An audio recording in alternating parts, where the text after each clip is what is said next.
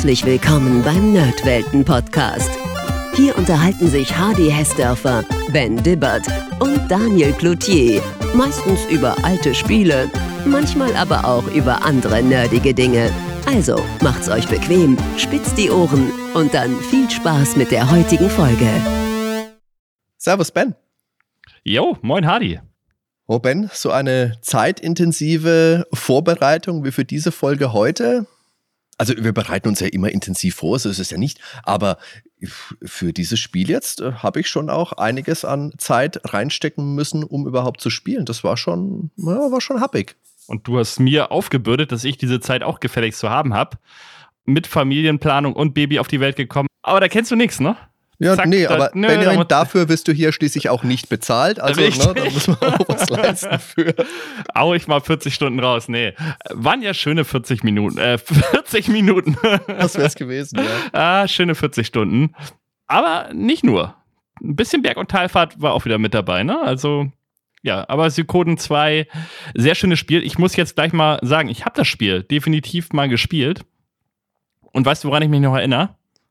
Also ich wollte jetzt eigentlich einleiten mit, ich glaube dir nicht, dass du das jemals gespielt hast. Das hast du in der Vorbereitung öfters gesagt, aber die Sprachnachrichten und Textnachrichten, die ich von dir bekommen habe, ich glaube nicht, dass du das oh schon mal gespielt Gott, das hast. Das war 2003 oder 2004 oder so. Ich erinnere mich wirklich an nichts mehr. Ich kann mir nicht vorstellen, dass es der erste Teil war, ähm, weil es gibt ja später diese Casting, äh, diesen Aufrufzauber mit diesem Schiff, ähm, was aus allen Rohren feuert.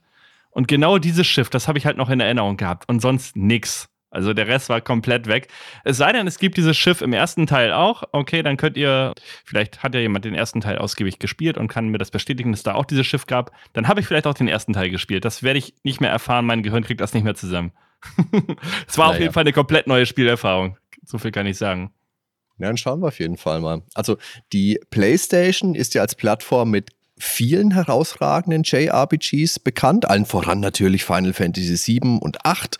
Darüber haben wir in der Nerdwelten Episode 111 ja auch schon ausführlich gesprochen. Dann gab es noch ja, Final Fantasy 9 natürlich, Xenogears und Vagrant Story, die Breath of Fire Reihe, Chrono Trigger erschien nochmal für die PlayStation oh, und, und, und. Und äh, es gibt aber daneben auch eine Reihe, die ihren Ursprung ebenfalls auf der ersten PlayStation hat und die dort eben nicht nur zwei ganz herausragende Spiele hervorgebracht hat, sondern eben auch eine Reihe, äh, die ein paar sehr spannende neue Aspekte mit sich gebracht hat. Das ist eben unser heutiges Thema, das hast du schon gesagt. Wir sprechen über Suikoden, vor allem über den zweiten Teil, der nochmal eine Spur runder ist als der schon sehr gute erste Teil. Beide gelten heute zu Recht als Klassiker. Das war aber nicht immer so einfach. Genau, vor allen Dingen in Europa. Also in Japan kam der erste Teil ja auch schon ganz gut an und da wollte man dann eben auch eine Fortsetzung anstreben, aber im Westen sah es halt komplett anders aus. Deshalb die Lokalisierung und die Vermarktung wurde da auch relativ stiefmütterlich behandelt. und ja, die Kritiker, da sind sie wieder, die rückten halt die rückständige Technik damals von dem Spiel. Klar, ähm, das war so eine Zeit, wenn irgendwas mit 2D daherkam, egal ob das jetzt ein Flipper-Spiel auf dem PC war oder halt so ein Rollenspiel, es musste alles in 3D sein. Das war diese große Aufbruchstimmung, Polygone. Ähm, gut, hier gab es das eine oder andere Polygon mal für die Kampfbildschirmdarstellung, aber das war es dann auch schon. Also das Spiel beschränkt sich größtenteils auf 2D-Grafiken und ja, damit war es halt eben gegen Final Fantasy 7 und 8 kam es einfach nicht gegen an, allein wegen diesen mega aufwendigen Rendergrafiken, die ja schon gleichzusetzen eigentlich mit dem Resident Evil waren. Und das Spiel kam auch im Gegensatz zu den eben genannten Final Fantasy Teilen nicht auf drei oder gar vier CD-ROMs, hm. sondern eben auf einer einzigen. Was natürlich auch ganz nett ist, aber ähm, ja. Damals ging es halt nur darum, wie viel Power hat man und was man auch noch sehen muss in dieser Zeit, ähm, das war ja Ende der 90er, da ging das mit diesem Manga-Hype langsam erst los. Also wir haben zwar als Kinder alle die Serien gesehen, aber wir wussten nicht, dass das Anime-Serien sind, beziehungsweise Manga-Comics. Für uns war das einfach alles Comics, egal ob es jetzt aus Amerika oder Japan kam. Und da ging das so langsam los, dass diese ganzen Japan-Sachen viel interessanter wurden. Und heutzutage hat das ja total den Anime-Look und ich glaube, das würde heute unter einem ganz anderen Gesichtspunkt gesehen werden. Halt als typisches Spiel für Anime-Fans eben auch. Suikoden 1 oder Genso Suikoden kam sehr früh im Lebenszyklus der PlayStation 1, eine ganze Weile vor Final Fantasy VII. Das war optisch noch sehr nah an den 16-Bit-Spielen. Sah zwar schon ein bisschen hübscher aus, hat auch ein paar tollere Effekte, also ein typisches Super Nintendo-Rollenspiel, aber es war eben auch kein klassischer Showcase-Titel für eine neue Konsole. Hatte aber schon sehr gute Musik und eine ernsthafte Geschichte trotz oder auch mit dem putzigen Look. Da ging es um politische Intrigen, um Verrat, um Verlust. Heute hört und liest man da gerne den Vergleich zu George R. R. Martins Das Lied von Feuer und Eis, das auch als Game of Thrones natürlich bekannt ist. Die Buchreihe startete 1996 und die TV-Serie dann ab 2011. Ja, schade, dass da eigentlich keine Super Nintendo-Version rauskam. Ne? Das war ja so in dieser Übergangszeit. Zum Beispiel, wenn man jetzt an Tales of Phantasia denkt, das kam ja dann für die PlayStation 1 und für Super Nintendo gleichzeitig. Und das war ja 96 noch die Zeit. Also, vielleicht hätte Sekunden 1 sogar auf dem Super Nintendo auch noch realisiert werden können. Wer weiß, wer weiß. Ja, mit ein paar Abstrichen vielleicht. Ja, ich sag nur bei Tales of Phantasia, die haben das komplette Intro mit japanischem Gesang reingenommen, ne? Auf dem Super Nintendo. Das ist eins der größten Module, ja. was es gibt. Das ja. ist halt heftig. Aber müssen wir vielleicht auch mal eine Folge drüber machen, Tales. Aber das heißt wieder 40 Stunden. Oh Mann, jetzt habe ich was rausgehauen. Ähm, ja. Ja, aber abseits davon hat eben Sekunden auch ein paar Besonderheiten. Und wie du ja eben schon gesagt hast, erschien der erste Teil bereits 1995 in Japan und als PlayStation-Spiel. Später gab es dann eben auch eine Version für den Saturn und ja, sogar eine Windows-Version in Japan. Sehr interessant. Also der Entwickler Konami hat eben damals aber auch eine eigene Handheld-Konsole geplant und dafür sollte ursprünglich dieses RPG entwickelt werden. Und die Leitung des Projekts übernahm Yoshitaka Murayama. Und das war ein völlig anderes Konzept als das, was man jetzt als Suikoden 1 eben kennt und hatte damit im Prinzip gar nichts mehr am Hut. Die Konsole wurde letztendlich gecancelt und Konami hat dann doch lieber für die PlayStation entwickelt. Wahrscheinlich im Nachhinein eine gute Entscheidung, möchte ich mal behaupten. Und Konami hat den Mitarbeitern dann entsprechende Vorschläge gemacht für Spiele, die sie stattdessen entwickeln könnten. Und Murayama hatte weder Lust auf ein Rennspiel noch Sportspiele. Und da fiel die Entscheidung dann eben auf das äh, Rollenspiel. Später hat er aber auch gesagt, hätte er die Möglichkeit gehabt, einen Shooter abzuentwickeln, dann hätte er die sogar genommen. Also, aber die Möglichkeit bestand dann wohl nicht. Und so entstand eben das Suikoden 1. Und da hält sich schon seit längerer Zeit ein Gerücht, dass die Story von Teil 2 schon vor dem ersten Teil fertig gewesen sein soll. Und dass man das Ganze dann als Prequel machte, um die Erfahrung zu sammeln. Ja, das wurde aber inzwischen dementiert, das Gerücht. Also es war wohl nur ein Gerücht. Und der zweite Teil spielt ein paar Jahre nach den Ereignissen des ersten Teils und man trifft dort viele bekannte Gesichter wieder. Ja, und man hat ja sogar die Möglichkeit, da teilweise Daten zu importieren, ne, weil man den ersten Teil durchgespielt hat. Habe oh, ich ja. jetzt leider nicht gemacht, also sonst wären aus den 40 mal schnell 80 Stunden geworden. das hat bei mir auch nicht so funktioniert, wie ich mir das gedacht hatte. Ich hatte den ersten Teil durchgespielt und wollte dann Daten importieren. Das hat aber nicht funktioniert. Ich weiß nicht, Oha. ob ich da irgendwas verkehrt gemacht habe oder ob es daran lag, dass ich den ersten Teil in der, äh, wahrscheinlich, ich glaube, ich habe den ersten Teil in der US-Version gespielt, auf Englisch zumindest. Ah. Und den zweiten Teil in der deutschen Version dann. Das wird einfach nicht kompatibel gewesen sein. Das ist natürlich weiß ich nicht genau, aber in dem Fall. Ja, aber das ist lange her. Ich habe jetzt für die Vorbereitung den ersten Teil nur mal kurz reingespielt. Die Grundidee auf jeden Fall von Suikoden ist, dass man den Fokus auf viele spannende Nebencharaktere legt. Und zwar insgesamt auf 108 die sogenannten Stars of Destiny. Das basiert auf einem klassischen chinesischen Roman aus dem 14. Jahrhundert namens Shui Hu Zwan. Sofern ich das richtig ausgesprochen habe, wenn nichts tut es mir arg leid. Zu Deutsch Die Räuber vom Liangshan Moor und im Japanischen Suikoden. Womit wir jetzt auch den ungewöhnlichen Namen geklärt hätten. Mit Aussprache, das habt ihr jetzt vielleicht auch schon bei uns gemerkt, ist es ja auch nicht immer so einfach. Da möchte ich an der Stelle mal vielen lieben Dank an unseren Hörer, den Kai, sagen, der uns von Japan aus zuhört und an den ich mich immer mal wenden kann, wenn ich Fragen bezüglich einer Aussprache habe. Also in diesem Sinne, arigato. das ist grob so eine Robin Hood-artige Geschichte um eine Bande von 108 Rebellenanführern, die sich gegen korrupte Herrscher auflehnen. Also ganz klassisch den Reichen nehmen und den Armen geben. Das zählt zu den vier klassischen Romanen der chinesischen Literatur. Und Benjamin, bevor du mich jetzt nach den anderen drei fragst, das sind natürlich Der Traum der Roten Kammer, Die Reise nach Westen und Die Geschichte der drei Reiche. Wörtlich heißt Shui Hu Zwan übrigens so viel wie Wasserufergeschichte. Ja, und genau mit diesem Bild hat Murayama seinen Vorgesetzten beschrieben, was er denn so sich vorstellen würde für ein Spiel. Eigentlich war er eher Fan von Mangas, wie zum Beispiel Captain Tsubasa, das lief ja bei uns auf RTL 2, meine ich damals auch. Mhm. Da gab es ja auch viele Support-Charaktere und dieses Grundthema fand er einfach spannend, aber er wollte das Konzept halt einfach anders verpacken. Ne? Er wollte halt nicht mit dem Manga werben gehen, warum auch immer.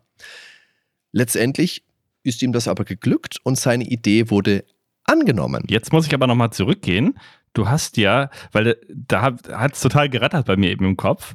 Ähm, du hast ja die Räuber von Ling Shang Mo erwähnt. Ja. Und ich habe mit meiner Frau vor ein paar Jahren mal so eine Serie angefangen, die lief in den 60ern, gab es die tatsächlich auch im deutschen TV. Und zwar die Rebellen von Liang Shanpo. Und jetzt gucke ich hier. Und das ist mhm. tatsächlich auch auf diesem chinesischen Volksbuch Shiozu Zuan basierend. Also das basiert auf derselben Story wie Suikoden. Also die Rebellen von Liang Shangpo 1973 bis 74, eine ähm, Serie, 26 Episoden in zwei Staffeln.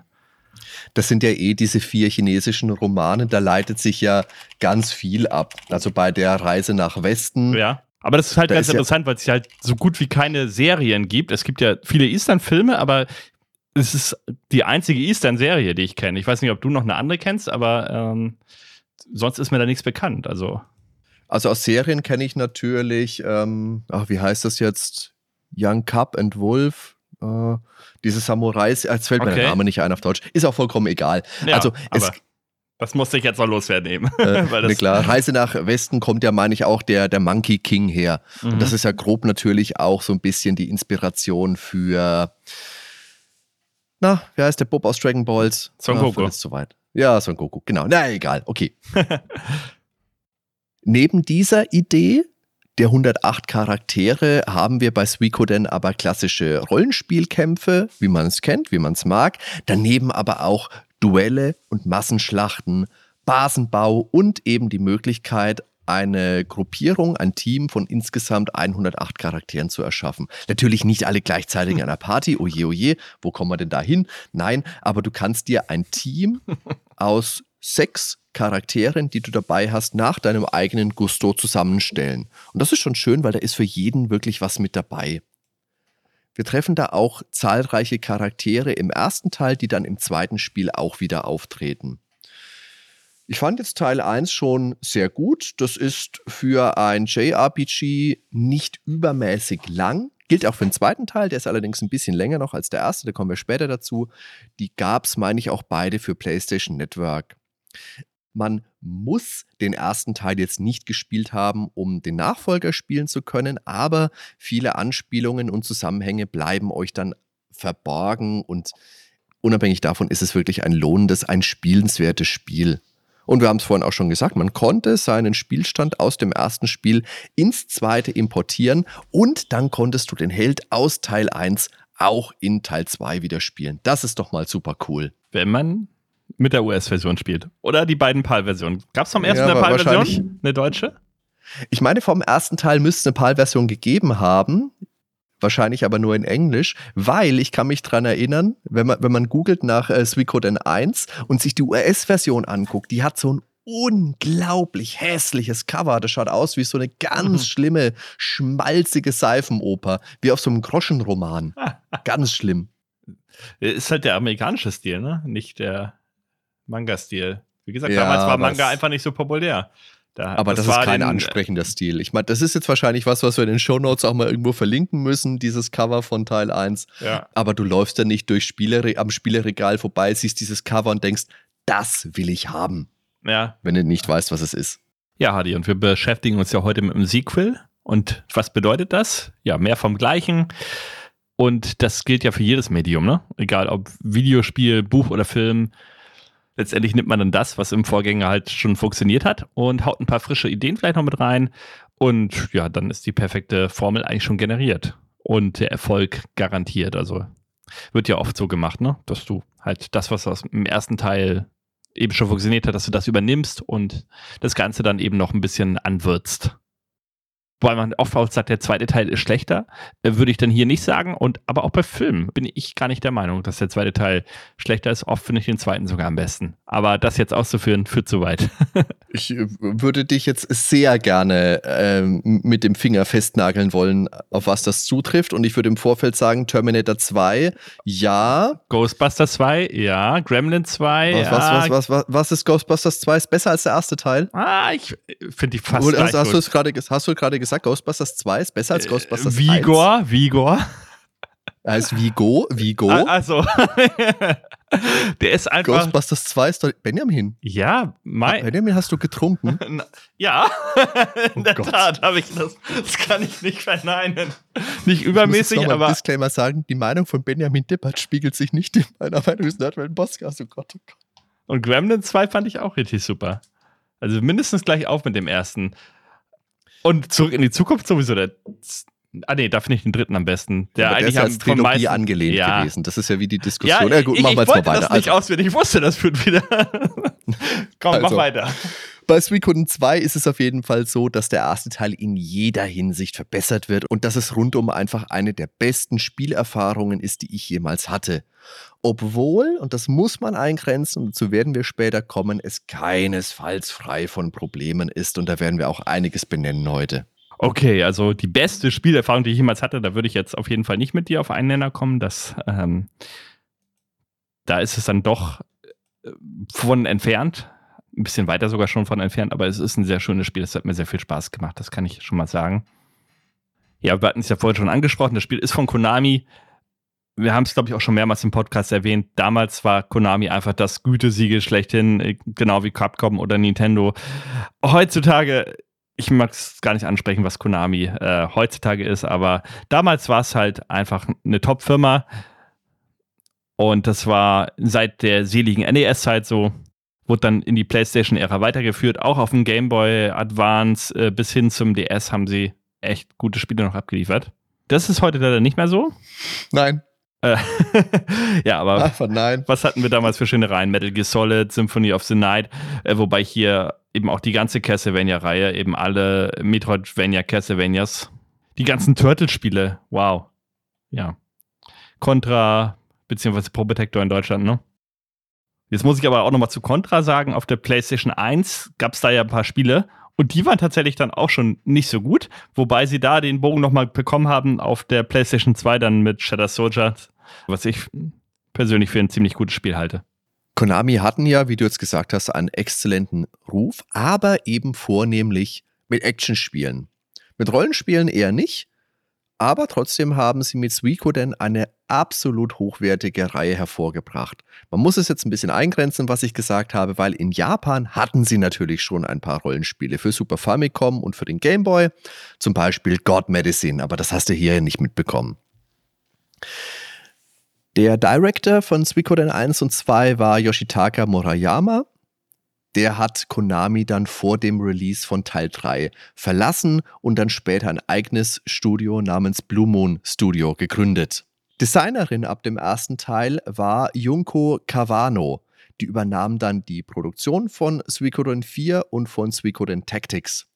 Und diese beiden haben sich dann später mit einigen weiteren Ex-Konami-Mitarbeitern aus Suikoden-Zeiten zu Rabbit and Bear Studios zusammengeschlossen, um einen spirituellen Nachfolger zu erschaffen, nämlich Ayuden Chronicle 100 Heroes, das in drei Stunden das ausgelobte Kickstarter-Ziel erreicht hat und das jetzt für 2023 angesetzt ist. Ist ein Titel, auf den ich mich freue, den ich auf jeden Fall auch spielen möchte, wenn er denn dann rauskommt. Und da wünsche ich mir, dass die Entwicklung dann auch geschmeidig läuft, weil die von Suikoden 2 fand unter katastrophalen Bedingungen statt. Teil 1 war ja in Japan erfolgreich, daher gab es ein Sequel, aber Konami gab dem Team dafür nur ein paar wenige Leute und vor allem auch wenig Zeit. Murayama hat die Texte des Spiels komplett selbst geschrieben, was eine unfassbare Arbeit war. Und er hat dann auch gesagt, dass er quasi monatelang in seinem Büro gelebt hat. Hat sich dabei immer wieder die Charaktere vorgestellt, was sie so sagen, wie sie sprechen und letztendlich hat er dann angefangen, Stimmen zu hören. Also für seine Gesundheit war die Entwicklung dieses Spiels alles andere als bekömmlich. Die Japaner, ne? die sind ja auch die einzigen, die ein Wort haben für Tod durch Überarbeitung. Aber so sind sie. Wenn sie erstmal was anfangen, dann wird das eiskalt durchgezogen. Und dann hatten wir natürlich auch wieder hier das typische Phänomen, was damals halt zu dieser Zeit absolut üblich war, dass man gedacht hat, für den Westen wäre das nichts. Viele Spiele wurden ja auch für den Westen damals angepasst, dass die extra leichter gemacht wurden, etc. Und ja, Final Fantasy VII war zwar der große Durchbruch des Japano-RPGs im Westen, aber diese Meinung eben aus 16-Bits-Zeiten war da schon verbreitet eben, dass solche Spiele ja für den Westen nichts wären. Und da wurde das Spiel eben auch kaum beworben. Die Übersetzung wurde erschwert, weil die Übersetzer nur Texte ohne Kontext bekamen. Das merkt man eben dem Spiel auch deutlich an. Und da kommen teilweise skurrile Ergebnisse bei raus. Die Texte waren wohl nach Lokalität geordnet. Also zum Beispiel Texte, die die Stadt Muse, wie, wie sprichst du das eigentlich aus? Muse? Muse? Muse. Muse? Ja. Mhm. Ja, also Englisch, Englisch ne? Aber ja. ja. Ja, auf Japanisch würde es wahrscheinlich Mosa. Mosa. Ja, aber es ist ja so, es gibt ja auch eine Stadt, die heißt Two River oder ja. Two Rivers. Deswegen würde ich schon sagen, Mios. wahrscheinlich möchte das Spiel, dass er Englisch ausgesprochen wird. Ja, das kann sein, ja. Das macht natürlich Sinn. Ja, aber es war halt irgendwie komplett zusammenhanglos und den Übersetzern blieb letztendlich nur ja, übrig, entsprechende Abschnitte immer wieder zu spielen und zu hoffen, dass man die passende Stelle findet. Und da kann man der fähigste Übersetzer sein und das geht einfach nicht ohne Fehler. Also letztendlich, ja, kann man den Übersetzern selbst nicht allein die Schuld geben. Ja, das sehe ich auch so. Ich würde sogar sagen, den Übersetzern kann man wahrscheinlich eher sogar gar keine Schuld geben. Die haben einfach unter katastrophalen Bedingungen gearbeitet, wie sie sich durch die Entwicklung des Spiels durchgezogen haben. Dazu gab es das Spiel auch nur in einer geringen Auflage. Also an diesen Dingen sieht man, Konami glaubte einfach nicht an einen Erfolg. Und deswegen ist die PlayStation 1-Version des Spiels heute auch so unglaublich teuer. Das lag sicher auch daran, dass es sich nicht gut verkaufte und deswegen hat man eben auch keine neue Auflagen nachgeschoben. Das Spiel musste sich seinen Ruf nach und nach erst erarbeiten. Und das, obwohl es vorher natürlich auch schon gut war. Aber der Platz an der Sonne war eben von 3D und von Final Fantasy besetzt. Und Suikoden hatte dann einen Weg vom Hidden Gem zu einem der beliebtesten Titeln der Konsole vor sich. Und da ist nicht zuletzt YouTube mitverantwortlich, weil da sind immer wieder Videos aufgepoppt, voller Lob für dieses Spiel. Und so hat sich's im Laufe der Zeit gemausert und kam dann spät eben doch noch zu dem Ruhm, dem auch gebührt. Ja, erschienen ist es auf jeden Fall, hast du ja schon gesagt, 1998 für die PlayStation in Japan. Allerdings in den USA, wie es damals auch so üblich war, erst 99. Und bei uns natürlich wieder das absolute Schlusslicht in Europa äh, im Jahr 2000, was dann eben auch in den Credits steht. Ich habe es ja jetzt durchgespielt und da stand auch äh, Copyright 2000. Das wird dann auch so tatsächlich gesagt, weil da ist dann die deutsche Version auch erst rausgekommen. Und weltweit haben sich 680.000 Exemplare verkauft und davon in Europa 100.000 Stück. Verkaufszahlen sind nicht super schlecht, aber eben auch äh, entfernt, weit entfernt von einem Mega-Hit. Zum Vergleich jetzt mal, Final Fantasy VII hat 9,9 Millionen Exemplare abgesetzt. Von der PlayStation-Version allein. Also da ist die PC-Version noch gar nicht mit inkludiert. Und Teil 8 auch 8,6 Millionen. Haben wir übrigens auch schon einen Podcast drüber gemacht, über Teil 8. ja, und die Gründe hatten wir eben schon mal kurz angerissen, warum das dann vielleicht nicht so dolle lief. Es war auf jeden Fall eine mangelnde Vermarktung. Ich kann mich auch an keine Fernsehwerbung dazu erinnern, obwohl Final Fantasy auch, glaube ich, im Fernsehen nicht beworben wurde. Ähm, die Übersetzung war halt echt nicht so dolle. Und die Erwartungen waren damals halt komplett anders. Ne? Man hat 3D-Spiele erwartet und es kommt hier so ein 2D-Pixel-Game. Und diese Liebe zu den Pixeln, die ist ja jetzt erst kürzlich entstanden in den letzten Jahren. Die gab es halt damals nicht. Man war froh, dass man die Pixel los war mit der Jahrtausendwende. Dafür erzählt Suikoden aber eine wirklich, eine mitreißende Geschichte. Die ist oft sehr ernst, manchmal sogar schockierend. Da gibt es Verrat, da gibt es Tod, da gibt es Schicksalsschläge. Aber auf der anderen Seite gibt es auch anime-typische Slapstick-Auflockerungen. Besonders durch Nanami, die Stiefschwester unseres Spielhelden. Und da wird meiner Meinung nach wirklich clever und charmant mit der Pixeloptik des Spiels gearbeitet. Also da reißt die Figur die Augen auf, da wird geschmollt, da wird gejubelt und zwar alles in Spielgrafik. Und so lassen sich Emotionen auch wirklich gut transportieren und meiner Meinung nach auch besser als in Final Fantasy VII, wo du ja diese Lego-Figuren hattest. Also viel besser auf jeden Fall. Und du hast doch diese typischen Ausrufezeichen oder diese komischen Punkte über den Kopf, wenn die nervös werden. Das haben sie übrigens ja. in, in, den Tales-Spielen auch dann rübergebracht. Und das sind ja eigentlich alles diese Sachen, die man aus den Animes kennt. Ich sag nur Sailor Moon. Also wenn du eine Sailor Moon-Folge guckst, da hast du alle Emotionen, diese ganzen Gesten und Mimiken, die sie benutzen, ja. eins ja. zu eins übernommen. Und das war ja die Zeit, da wurde Sailor Moon gerade erst populär so. Also Ende der 90er. Also bei uns. Bei uns, genau. Ja, ja, ja, klar. In Japan war das der Shit schon immer, aber ähm, das ist halt bei uns erst so rübergeschwappt und ja, haben sie einen perfekten Anime-Look eben auch in dieser Pixel-Grafik umgesetzt. Was eben einfach mega funktioniert, ja. Und besonders faszinierend finde ich, dass da phasenweise auch Animationen enthalten sind, die auch nur an einer einzigen Stelle im Spiel Verwendung finden. Und das handgepixelt, ne? Das heißt, ja. jeder Frame Stück für Stück gepixelt, Pixel für Pixel. Nicht wie irgendwie bei den Dreh, beim 3D-Spiel. Da hast du ja dein Skelett und äh, hast da irgendwie eine Animationsphase. Das ist viel einfacher, mit viel weniger Kosten verbunden. 2D animieren ist einfach, äh, ja, Königsklasse und teuer. Ja. Und jetzt hast du, weil wir das Beispiel jetzt die ganze Zeit schon haben, Final Fantasy VII, klar, das hat den dramatischen Tod von Eris aber Suikoden 2 hat auch jede Menge Schocker im Angebot. Und dazu muss man sagen, Eris stirbt eben auch in einer aufwendigen Videosequenz. Und davon hast du in Suikoden 2, keine Ahnung, eine Handvoll. Du hast eine Einführungssequenz, dann wird mal von einem brennenden vorgeflohen, dann brennt man eine Stadt und dann ist das Ende gefühlt. Das ist nicht viel. Und man muss sagen, die sind wirklich schlecht gealtert, die Videosequenzen. Ja, die sind furchtbar. Also die von Final Fantasy VII, die kann ich mir immer noch wunderbar angucken. Also ja. wenn sie da zum Beispiel, wenn er mit seinem Motorrad flieht aus dem Shinra-Hauptquartier, äh, mega geil. Aber das hier, das ist, ist ein Witz dagegen. Also das ist einfach nicht dieselbe Klasse wie bei Final Fantasy. Also auch die Eris-Sequenz natürlich, ne? Es, es, hat bei mir auch nicht das emotional selber ausgelöst. Ähm, ich glaube, das ist dann aber auch doch dieser Funken, äh, der Uematsu eben in seiner Musik noch drin hat, der dann noch einen Tick mehr die Emotionen auf, abruft. Ähm, also die, ich fand die Musik richtig gut von Sekunden, aber ich finde sie halt nicht so gut wie von Final Fantasy VII zum Beispiel. Das muss ich jetzt auch schon mal sagen. Ja, ja, ja, ja, ja. Aber sie war erfrischend anders. Also sie ist immer, was heißt war, sie ist einfach erfrischend anders. Ich glaube, wir sind jetzt an der Stelle im Podcast angekommen, an der wir auch mal eine Spoilerwarnung aussprechen müssen. Wir versuchen natürlich, uns zu beherrschen, aber man muss auch ganz klar sagen, die Geschichte ist das große Highlight des Spiels und ohne Spoiler können wir die nicht ausreichend würdigen.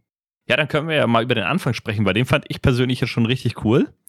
Und zwar fängst du an in der Jugendbrigade des Königreich Highland als äh, ja, Rekrut, äh, Soldatenanwärter, was auch immer. Bist, glaube ich, noch so ein bisschen in der Ausbildung, ne? Und ist die Nacht hineingebrochen. Die sind im, im Fort, äh, wo sie halt übernachten, die ganzen Soldaten zusammen. Und wir treffen unseren Helden Ben. Ach nee, Rio heißt er. Der heißt gar nicht Ben. Miss. Bin ja umbenannt. Heißt er natürlich. Hardy heißt Helden er natürlich. Heißt immer Hardy. Der Held heißt immer Ben. und seinen besten Freund Joey. Ich war ja irritiert. Ne? Joey ist ja ein Mann, aber ich habe erst gedacht, das ist eine Frau. Ich weiß nicht, ob es das 2D-Pixelart war oder das Charakterporträt. Nee, ich glaube, das Charakterporträt, das sieht ein bisschen männlicher aus, ne? Ja, ja bisschen androgyn. Weil auch vom Namen her Joey, ich, ich habe es erst später gescheckt, äh, ja, weil Joey ist ja so geschlechtsneutral. Kannst eine Frau, kannst einen Mann. Ja, und die sind eben seit der Kindheit unzertrennlich, dicke Freunde und sind da jetzt zusammen in diese in dieses Jugendmilitär eingetreten. Und das Setting erinnert übrigens an das feudale Japan und spielt aber in einer Fantasy-Welt es gibt jetzt auch keine ja, Elemente wie bei Final Fantasy, zum Beispiel irgendwelche Luftschlösser oder ja, Luftschiffe. Das Ganze ist eher realistisch gehalten mit romantischen Fischerdörfern, ummauerten Festungen. Es wirkt immer alles sehr idyllisch und ja naturnah. Dazu muss ich auch gleich mal was sagen. Das finde ich total cool. Manchmal, wenn man aufwacht oder ganz oft im Spiel, dann hört man erst so Vogelgezwitscher und dann geht man in den nächsten Raum und dann fängt erst die Musik an. Sehr gut gemacht, richtig atmosphärisch. Also fand ich richtig cool, dass sie da immer diese Naturgeräusche mit reingebracht haben. Also da ganz dicken Pluspunkt von mir an dieser Stelle. Aber man muss dann schon erwähnen, natürlich neben diesen Fischerdörfern und dem, trotz dass es realistischer anmutet als ein Final Fantasy, gibt es natürlich trotzdem Magie und Fantasywesen und auch anthropomorphe Tiere. Das ist aber recht wohl dosiert und das gefällt mir auch sehr gut. Dieses Militärlager der Highland-Armee wird jetzt heimtückisch vom Stadtstaat Joston angegriffen und die jungen Soldaten werden abgeschlachtet. So scheint es jedenfalls, denn das Spiel beginnt direkt mit einem Twist, denn dieser Angriff wurde von Luca Blight, dem Prinzen von Highland, selbst befohlen, um so den Eindruck zu erwecken, es sei ein Übergriff des Feindes, der somit einen Krieg rechtfertigen wollte. Logisch, dass man da keine Zeugen gebrauchen kann. Ne? Deswegen, was macht man? Man versucht ja einfach alle auszurotten. Und dieser Charakter Luca Blight ist einer der besten Bösewichte, die man in einem Spiel bis dahin gesehen hatte. Das ist ein richtiges Dreckschwein, das kannst du gar nicht anders sagen. Der ist menschenverachtend, der ist wahnsinnig, der schlachtet wahllos hilflose Menschen ab. Sadistisch ist er, hast du noch vergessen. Er ist ja, durch und genau, durch Sadist. perfekt. Ja, ein sehr eindrucksvoll inszenierter Gegenspieler, durch und durch bösartig, den lernst du zu hassen und du lernst es schnell. Das ist ein wahrer Dämon. Das ist aber auch eine Figur, die euch als Spieler lange nach dem Spiel noch im Gedächtnis bleiben wird. Ganz früh im Spiel wird dann nämlich ein Dorf niedergebrannt und er ermordet Zivilisten. Und nicht ohne sie vorher zu erniedrigen. Ihr müsst euch vorstellen, das Dorf brennt Flammen überall und es gibt noch einige wenige Überlebende, die wirklich um ihr Leben fliehen. Auf den Knien rutschen sie vor Luca Blight im Dreck und sagen, wir, oder die junge Frau kniet vor ihm im Dreck und sagt, ich mache wirklich alles. Und er sagt, wirklich, du machst alles? Ja, klar, ich mache alles. Alles klar. Dann quiek mal wie ein Schwein und lauf auf den Vieren hier rum. Und die Frau kriecht dann auf allen Vieren vor ihm rum, quiekt und danach sagt er, jetzt schlachte ich dich ab wie ein Schwein und sticht sie nieder. Heftig, ne? Also richtig. Und das krass. in diesem Look, das ist eine Szene in so einem Spiel, da schluckst du erstmal, das erwartest du nicht. Nee, das war auch, äh, und das gleich am Anfang, ne? Ganz am Anfang. Oh, ja, oder relativ am Anfang. Aber ja. jetzt auch mit dem Twist hast du eben schon, äh, mit dem Verrat. Auch das war halt schon richtig gut gemacht, dass gleich am Anfang äh, wirklich Wind reinkommt in die Story. Ich kann da nur sagen, Breath of Fire hat mich nie gepackt, weil egal welchen Breath of Fire Teil ich äh, anfange, es zieht sich einfach so, es kommt keine Story auf. Es dauert ewig, bis dann irgendwie der Antagonist da irgendwie mal bekannt gemacht wird oder was auch immer. Und das Spiel hat alles richtig gemacht. Man war sofort drin und hat gesagt, Luca Bleit, den will ich besiegen. Ich hasse dich, ich, hasse dich, ich werde stark für dich, dass ich dir eins mag dich nicht. über die rüberziehen kann. Also das finde ich wichtig halt, dass gleich am Anfang schon ein Spannungsbogen aufgebaut wird. Sonst verlieren mich solche Spiele, ja. gerade so Japano-RPGs. Also. Aber mir fällt jetzt auch wenig ein, wenige Spiele ein, wo das wirklich so drastisch, so gut funktioniert wie in Suikoden 2. Ja, stimmt. Also Final Fantasy 7 oder so fängt da ja auch eher gemächlicher an. Also es ist natürlich, man ist natürlich auch sofort mit drin mit dem Reaktor und bla blub, aber, ja, ja, ja, aber klar, der Bösewicht wird da ja erst viel später vorgestellt. Und hier, zack, wird gleich die, werden gleich die Karten offengelegt. Also habe ich auch nichts dagegen. Funktioniert perfekt in diesem Spiel. Aber kommen wir nochmal zurück zu dem Verrat im Dorf, ne? Letztendlich ist es ja so, die beiden können dann entkommen und springen natürlich mal wieder eine Klippe von einem reißenden Fluss herunter. Also, das kann man nicht oft genug haben anscheinend in irgendwelchen Rollenspielen. Also, es war ja bei Mystic Quest so, dass du vorm, genau, und im Nachfolger eben Secret of Mana, beziehungsweise ähm, In Secret of Mana springt er von der Brücke runter oder fällt von der Brücke und landet dann. Ja, ja, aber da ist auch ein Wasserfall im Hintergrund. Aber ähm, ich habe nur Sekunden im Kopf. Wie heißt der noch mal Secret of Mana auf Englisch? Äh, auf Japanisch. Secret of Mana? Nee, auf Japanisch. Ähm, Seiken Densetsu. Seiken Densetsu, genau. Seiken? Seiken Densetsu? Seiken. Ja. Naja, jedenfalls da in beiden Teilen fällt man hinter einem Wasserfall runter oder vor einem Wasserfall runter. Und das ist hier nicht anders. Und da muss ich natürlich sofort an die Seiken Densetsu-Reihe denken. Ja, aber letztendlich, bevor sie springen, ritzen sie da auch was in so einen Felsen rein und sagen, äh, wenn irgendwas ist, dann treffen wir uns hier wieder. Und ja, wie es so ist, trennen sich die Wege natürlich erstmal, wenn sie im Wasserfall runterfallen. Also unten wacht man dann alleine auf, wobei man relativ schnell wieder zusammenfindet. Was man aber schon mal grundlegend jetzt an dieser Stelle sagen kann, diese Trennung, die ist eigentlich stellvertretend für das gesamte Spiel. Spoiler aus. Und im Anschluss beginnt dann eine zuckrige, sepiafarbene Erinnerungssequenz an die Kindheit der beiden. Ohne Text, nur bewegte Bilder mit ruhiger Piano-Musik und davor laufen die, die Credits ab. Da siehst du dann Rio mit seiner Schwester Nanami zusammen trainieren, gemeinsam mit ihrem Großvater Genkaku der zwar zum Zeitpunkt, als das Spiel stattfindet, schon verstorben ist, aber der dennoch für die Geschichte eine wichtige Rolle spielt. Und der kleine, aus reichem Hause stammende Joey schaut heimlich zu und so entsteht dann die innige Freundschaft zwischen den drei Kindern. Und das wird in diesem zauberhaften Intro wirklich wunderschön nachgestellt. Mit so kleinen Sequenzen, wo man ein bisschen schmunzeln kann, wo sie zusammen spielen, wo die Jungs dann verhauen werden und die Schwester kommt dann gerannt und vertreibt die anderen Jungs. Wunderschön. Aber in gleichem Maße auch bittersüß. Und das packt dich umso mehr, wenn du das Spiel bereits kennst und dann die Geschichte kennst und dann hast du, oder ich zumindest, ich hatte da eine Gänsehaut beim Wiederspielen jetzt. Wunderschön. Ja, was man zu diesen Sequenzen sagen kann, diese Rückblicksequenzen, die sind ja auch alle in so einem Sepia-Farbton gehalten, also wie so ein altes Foto, vergilbtes, was halt auch nochmal zur Stimmung beiträgt. Ne? Also nicht die normalen Farben, sondern immer halt alles in diesen Sepia-Tönen und das macht das Ganze eben auch sehr schön nochmal und ansehnlich.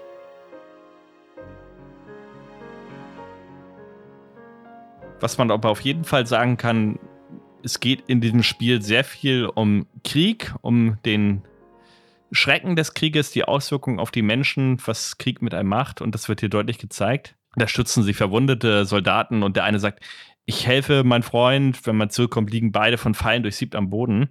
Hm. Und du lernst ein kleines Mädchen kennen namens Pelika. Dessen Eltern werden halt auch abgeschlachtet von dem Hauptantagonisten. Das ganze Dorf wird auch dort abgefackelt. Das Mädchen erleidet ein Trauma, verliert die Sprache. Und das Dorf, wo Joey nach seiner Rettung eben erstmal untergekommen ist, wo man quasi nicht mit ihm zusammen ist, weil man ist zu diesem Zeitpunkt am anderen Ort, aber das erzählt er, dass er dann da eben aufgenommen wurde. Man hat ihn dort gepflegt und da ist er genesen. Und deshalb ist Joey jetzt auch so eine Art Ziehvater für Pelika. Also die beiden haben ein ganz inniges Verhältnis weil die sich eben aus dieser Zeit kennen, wo Joey dort gepflegt wurde. Und tatsächlich kommt man später auch immer wieder in dieses Dorf und alles ist dort wunderbar. Super idyllisch, hatte ich auch schon mal gesagt. Also da auch wieder die Natur. Ähm, ja, und nachdem das Dorf dann eben abgebrannt wurde, alles tot, die Feuer brennen, keiner lebt mehr. Und das waren, glaube ich, mindestens zwei oder drei Ortschaften im Spiel, die halt dem Boden gleich gemacht werden. Das ist halt Sowas finde ich immer cool. Das hatten die in der Tales, äh, im Tales of Symphonia gab es auch so eine ähnliche Szene, wo dann auch ein Dorf halt komplett abgebrannt ist. Und wenn das dann mit so einer emotionalen Musik noch unterlegt ist oder so, das zieht immer. Also auch bei mir. Das finde ich immer wunderbar gemacht. Das funktioniert in dem Look von Suikoden auch sehr gut. Wir haben es jetzt gesagt, die Technik wurde damals schon als hinterher bezeichnet, als nicht State of the Art, aber heute nimmt mich das noch mit. Das ist sehr emotional. Und das, obwohl der Held ja eigentlich still ist. Du hast in Gesprächen zwar immer mal wieder Antwortmöglichkeiten, was du sagen möchtest. Und einige wirken sich dann auch im Spielverlauf direkt und vor allem auf das Spielende aus. Dazu werden wir dann später auch noch kommen. Jetzt hatte ich ja eben schon gesagt, während Joey und Pelika sich so ein bisschen in diesem Dorf angefreundet haben, ist Rio, nachdem sie in den Fluss gefallen sind, ganz woanders hinbekommen. Und zwar wurde er dort rausgefischt und in einen Fort gebracht.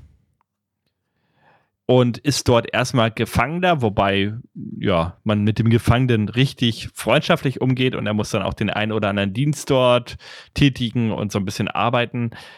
Aber sehr schnell entwickelt sich da eben auch eine Freundschaft. Und Joey treffen wir dort nach kurzer Zeit dann auch schon wieder. Also da treffen die beiden dann das erste Mal schon wieder aufeinander. Und zusammen wollen sie dann trotzdem fliehen, ne? weil sie sind ja, auch wenn die Behandlung dort gut ist, immer noch in Geschangschaft. Und diese Flucht, die gelegt ihnen dann letztendlich auch. Und dann verbünden sie sich mit Nanami. Das ist ja, hatten wir schon mal angesprochen, die größere Schwester sozusagen von Rio. Und ja, in den Rängen der Rebellen steigt Rio dann rasch zum Anführer auf und wird dort, ja, Anführer einer Rebellenarmee im Prinzip. Und dann kommt es eben zu dieser entscheidenden Stelle im Spiel, wo Joey und Rio zwei miteinander verbundene Runen erhalten, und zwar die Schild- und die Schwertrune.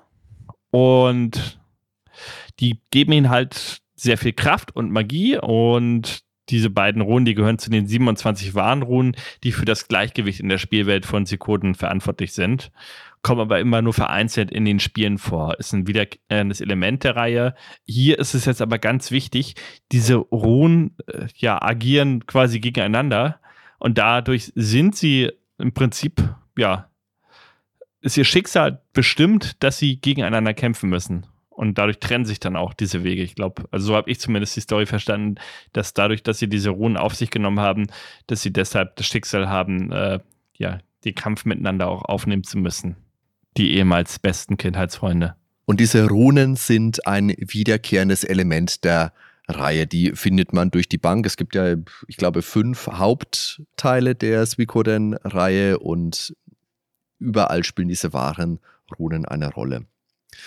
Die weitere Geschichte nimmt dann viele Wendungen und hat etliche, teilweise wirklich tolle Plot-Twists parat.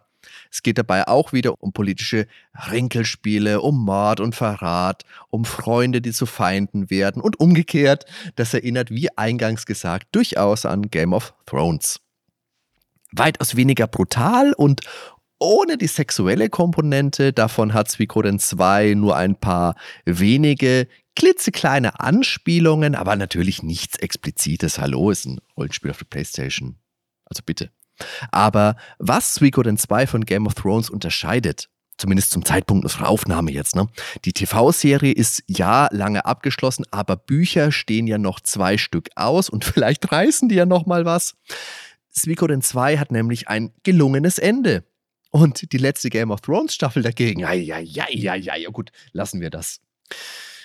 Ja, obwohl Suikoden 2 hat ja mehrere Enden, aber sagen wir vielleicht, das am schwierigsten zu erreichende ist meiner Meinung nach auch eher unpassend und zum Kopfschütteln. darüber sprechen wir, aber hm, ja, also darüber kann man nicht ohne zu viele Spoiler sprechen. Ich, ich würde es aber trotzdem gern machen. Ähm, ben, wollen wir das vielleicht ans Ende der Folge setzen? Okay, dann lass uns das auch am Ende der Folge machen. Also, die Geschichte von Suikoden 2 ist überragend.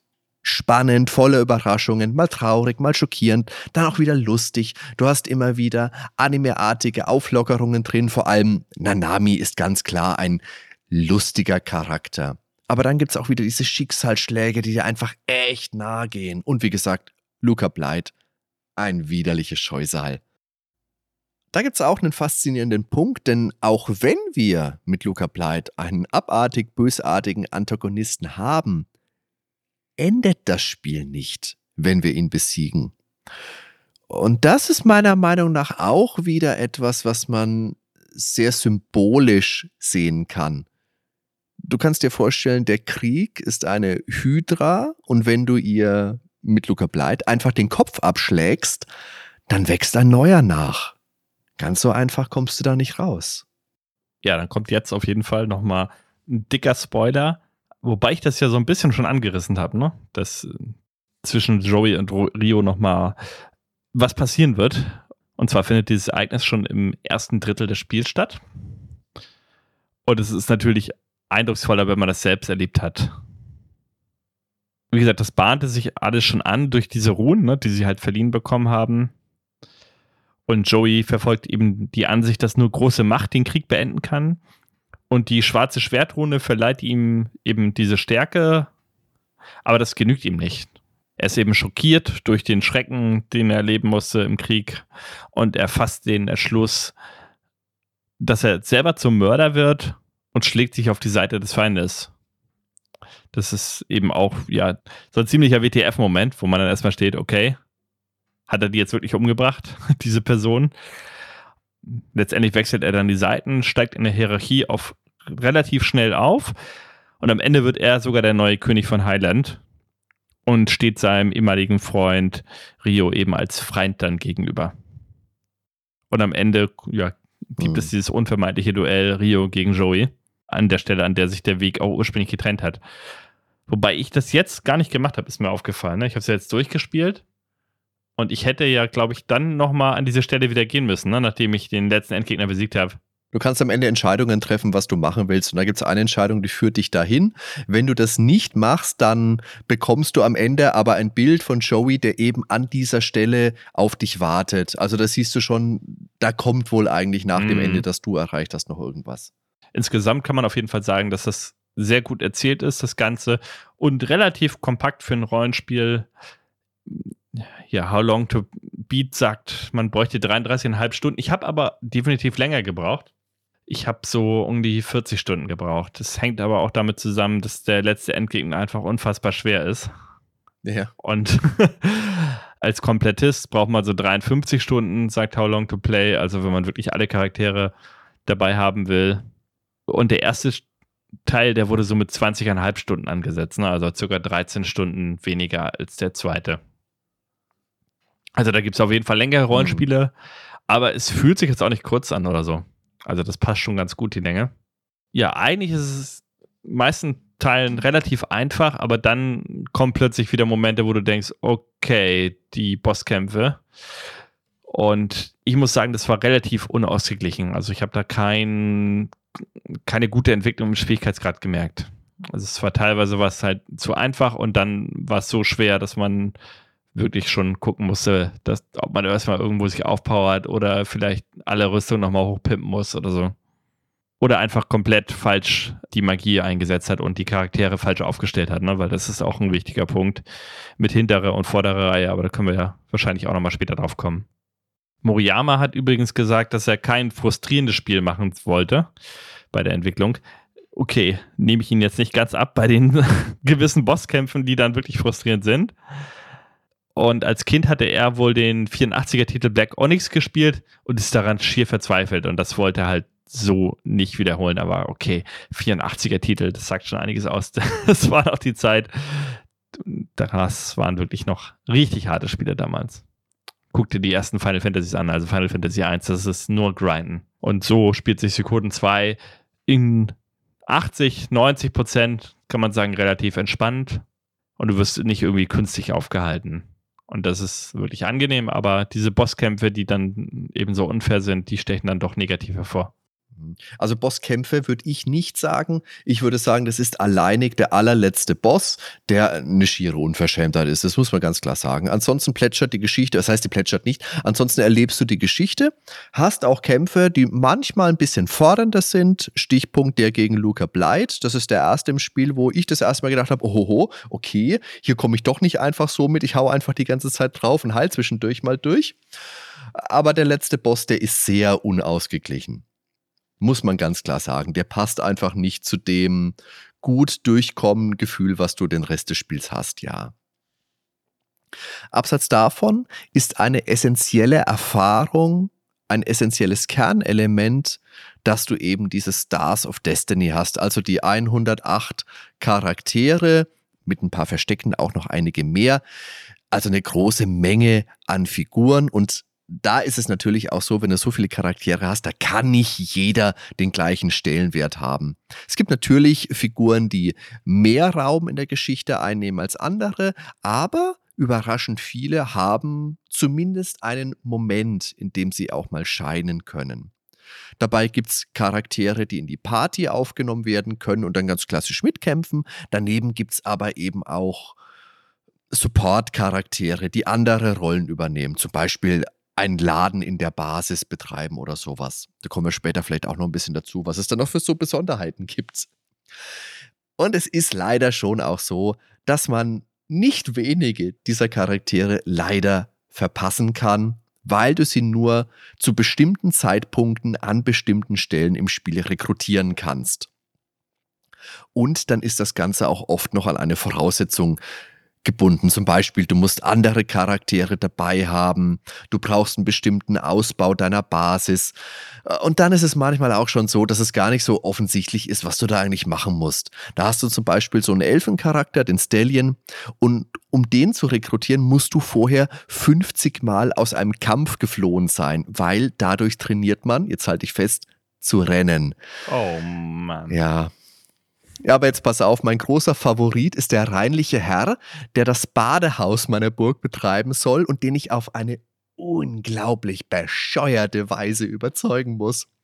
Ich muss als Held einen scharfen Taco kaufen und essen, weil dann beginnt der Held zu dampfen. Weil der so scharf ist, verstehst du, ne? Und so dampfend muss ich dann wieder zum Bademeister zurückgehen, vorstellig werden und der ist so begeistert von meinen roten Pausbacken, dass er sich anschließt. Da kommst du jetzt mal drauf. Okay. Und dann gibt es ja noch äh, den Detektiv, der immer die Münze wirft und egal wie er die wirft, er sagt immer die Seite, Kopf oder Zahl. Du hast immer falsch geraten. Den habe ich mir zum Beispiel auch nicht geholt. Hätte ich wahrscheinlich im Internet gucken können, äh, wie alles Mögliche Weißt du, was man bei dem machen muss? Zufällig. Das ist eigentlich, wenn du es weißt, schlägst du dir auf den Kopf, weil das echt blöd ist. Ja. Du musst in dem Dorf, in dem er steht, gibt es eine Gastwirtschaft und da musst du mit einem NPC sprechen, mit einem ganz normalen Gast. Und der gibt dir eine Münze, weil er sagt, Richmond spielt immer mit einer ah. gefälschten Münze. Richtig beknackt, da kommst du auch schwierig drauf. Ja, ich glaube, ganz vieles müsste man tatsächlich einfach nachlesen. Das sehe ich auch so. Insgesamt ist dieses Sammeln der Charaktere aber schon auch ein wichtiger Punkt für den Spielspaß. Du suchst neue Gebiete gezielt nach potenziellen Rekruten ab und nicht immer ist es so Hanebüchen wie in den Beispielen, die wir jetzt beschrieben haben. Und du freust dich dabei einfach am Wachstum deiner Basis. Das ist, geht ganz klar auf den menschlichen Urinstinkt des Sammelns zurück. Das ist fast ein bisschen wie Pokémon.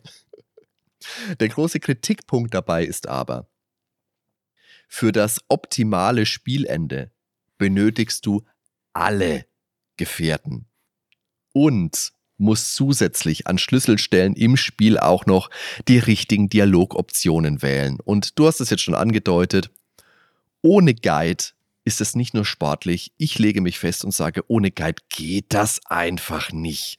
Ich kann mir nicht vorstellen, dass das jemand im ersten, zweiten oder von mir aus auch im dritten Durchlauf ohne Hilfestellung schafft. Ja, wieder so ein Spiel, wo ich nie das gute Ende oder das perfekte Ende sehen wird. Genau wie bei Silent Hill 1. Auch da habe ich noch nie das Good Ending gesehen auf der PlayStation 1. Ja, aber wie gesagt, über das Ende sprechen wir später auch nochmal, weil da gibt es schon auch was zu kritisieren. Was man aber auf jeden Fall sagen muss zu den 108 Charakteren und auch teilweise den NPCs, dass die richtig schön liebevoll gepixelt sind. Also die sehen auch komplett unterschiedlich aus, also nicht einfach irgendwie die Farben ausgetauscht. Das Einzige ist diese Soldaten, die dann immer in der Burg so mitlaufen. Ne? Die, da ist der Sprite einfach immer wieder geklont, wie so eine Art Klonarmee aus Star Wars oder so. Aber diese ganzen Charaktere, die man mitnehmen kann, da sieht man häufig schon, wenn man in ein Gebiet betritt, ah, der ist besonders liebevoll gepixelt. Den kann man bestimmt rekrutieren. Und wenn der dann auch noch ein, ein so ein äh, Charakterface hat, das haben wir noch gar nicht angesprochen. Ne? Also es gibt halt ganz normale Dialoge, da hast du halt nur die Texte in Textboxen und bei besonderen Charakteren hast du dann halt immer auch noch sein Gesicht mit drin, wie das bei einigen modernen Rollenspielen ja oft der Fall ist. Und das, daran merkst du dann halt auch oft auch schon, ah, den kann ich vielleicht rekrutieren, wenn sein Gesicht mit angezeigt wird. Teilweise sind dann aber, also es ist jetzt auch kein hundertprozentiges Merkmal dafür, ne? Ich hatte auch schon Gesichter von Charakteren, die dann einfach sterben, die du dann definitiv nicht rekrutieren kannst, weil das von der Story so vorgesehen ist, dass die sterben. Aber ich sag mal, 80, 90 Prozent kannst du dich schon drauf verlassen, wenn die ein Gesicht haben mit so einem Porträtfoto, dass du die dann auch mitnehmen kannst in die eigene Party. Und Murayama hat dazu mal gesagt, zu diesen Support-Charakteren, also dass er die Support-Charaktere den Hauptcharakteren vorzieht, weil zum Beispiel in Mangas wie in Captain Tsubasa oder Saint Seiya wären das eben oft die Begleitcharaktere, an die man sich am meisten erinnern würde, auch wenn die Hauptcharaktere natürlich die Geschichte vorantreiben, aber oftmals sind es eben so spezielle Begleitcharaktere, die dann doch in Erinnerung bleiben. Wie empfindest du das? Ich finde natürlich, Begle Begleitcharaktere sind schon wichtig, klar. Ich würde jetzt aber nicht sagen, dass mir die eher im Gedächtnis bleiben als die Hauptcharaktere. Ich finde den Ansatz finde ich super im Spiel, klar, aber diese Aussage, das ist jetzt nicht eine, die ich unterschreiben würde. Ich, ich glaube, ich persönlich auch nicht. also ich erinnere mich bei Dragon Ball eigentlich auch hauptsächlich an die Hauptcharaktere. Und an Mr. Satan. Und an Mr. Satan. Siehst du, da haben wir es wieder. ja, und die drei Hauptfiguren, die haben wir ja auch schon besprochen. Das ist eben einmal der Held Rio, und der kann frei benannt werden. Also er heißt eigentlich immer Ben, egal wie man ihn sonst nennen sollte. Er wird immer Ben heißen. Genau. Niemand hält Ben. Na klar. Ähm, dann gibt es Nanami, das ist eben diese, ja, ältere Schwester, jetzt nicht blutsverwandt, und Joey, der beste Freund. Äh, Pilika hatten wir ja auch schon angesprochen, das kleine Mädchen, was die Stimme verliert. Und ganz wichtig ist auch noch Shu, der ist ziemlich arrogant, ist ein Taktiker und ich habe erstmal gedacht, was für ein ah, Arsch. Ich will es mal so sagen. und letztendlich schließt er sich aber der Party an, nachdem man einiges dafür an Mühen aufgewendet hat. Und er ist eben auch ausschlaggebend für den Erfolg der Armee, ne? weil das ist ein brillanter Taktiker. Ohne Schuh hätte es nicht funktioniert, gewisse Kämpfe zu überstehen. Und man kann dann froh sein, dass man ihn im Team hat. Und irgendwie ändert er sich später auch noch, ne? Also sein, ja. sein, vom Charakter her, er macht so eine Wandlung durch. Genau, der geht auch, der blüht auch auf, ja, ja. finde ich auch. Dann haben wir noch Flick und Victor, das sind so die Anführer der Rebellen am Anfang. Die hatten beide schon große Rollen im ersten Suikoden. Und da wurde auch ein Story-Part nahezu einfach komplett eins zu eins übernommen. Victors Nemesis ist der böse Vampir Necklord, das ist auch mal ein Name, Necklord, der Victors Dorf und seine Freundin vernichtet hat und um den Vampir zu besiegen, bedarf es eines magischen Schwerts. Das ist das Star Dragon Sword. Der besondere Kniff an diesem Schwert ist, es ist eine Inkarnation einer der wahren Runen und es hat ein Eigenleben und kann sprechen. Und das ist so unglaublich lustig. Dieses Schwert ist so ein bisschen asslig und schimpft immer.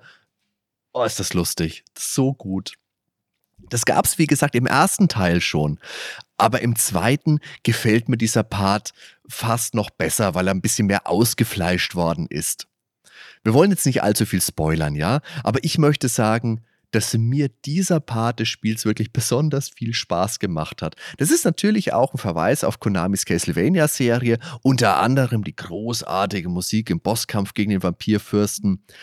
Ganz klar Castlevania inspiriert, klingt am Anfang fast ein bisschen nach Mortal Kombat. Äh, da müssen wir mal reinhören an dieser Stelle. Tolles Stück.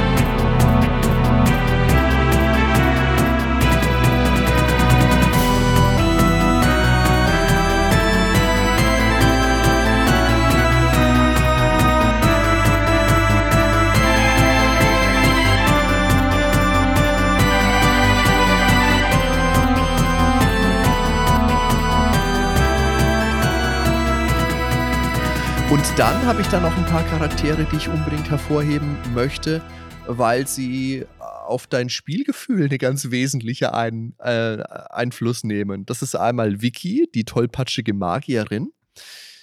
Die kann nämlich teleportieren. Manchmal falsch. Sagst du hier, ich will nach Two Rivers und landest im Muse. Ist voll lustig, ohne dass du weißt, warum. Und dann gibt es einen Blinkspiegel, mit dem du wieder zurück teleportieren kannst. Den bekommst du allerdings erst später. Vicky ist ein Mainstay der Serie, die kommt in den fünf Hauptteilen in jedem vor. Ist also so die Schnellreisefunktion von Suikoden. Kommt dir auch sehr gelegen, besonders wenn du dann später fix noch gezielt ein paar Charaktere rekrutieren möchtest. Das kommt dann nämlich an einer Stelle, wo die Spielwelt schon sehr breit gefächert, sehr offen ist. Ich fand es allerdings saublöd, dass ich den Teleport und den Blinkspiegel, mit dem ich wieder zurück zur Basis komme, nicht gleichzeitig bekomme. Wie blöd ist das denn? Lässt dich irgendwo hin teleportieren und dann musst du wieder zurücklaufen. Das hat mich genervt. Okay, weil als ich mich das erste Mal zurückteleportiert habe, da stand sie auch immer an der Stelle und ich konnte mich irgendwo hin teleportieren. Ist mir jetzt gar nicht so aufgefallen. Vielleicht habe ich das später genutzt, diese Funktion. Naja, die steht im Schloss, klar, ja. die teleportiert dich aus dem Schloss weg. Ja. Aber zurück kannst du ja erst, wenn du diesen Blinkspiegel später im Inventar hast. Ach so, ja, genau, weil ich habe auch die Teleportfunktion von ihr erst genutzt, als ich den Blinkspiegel schon hatte. Tatsächlich, ich habe es vorher gar nicht wahrgenommen, dass sie diese Teleportfunktion hat. Deshalb ist mir das dann, ich bin dann beide Richtungen gelaufen, hin und zurück. Deshalb habe ich so lange okay. gebraucht. Jetzt weiß okay. ich, Alles gerade einiges Aber klar. Laufen, Laufen bringt mich zum nächsten Charakter. Das ist nämlich Templeton. Und der bringt dir die Spielkarte mit. Ja, weil wenn du den Templeton nicht hast, hast du keine Karte. Da musst du dich auf Richtungsangaben verlassen, die du bekommst. Zum Beispiel, ja, ja, die Höhle, die ist im Südwesten von North Window. Gehst du mal da zwischen den Bergen vorbei.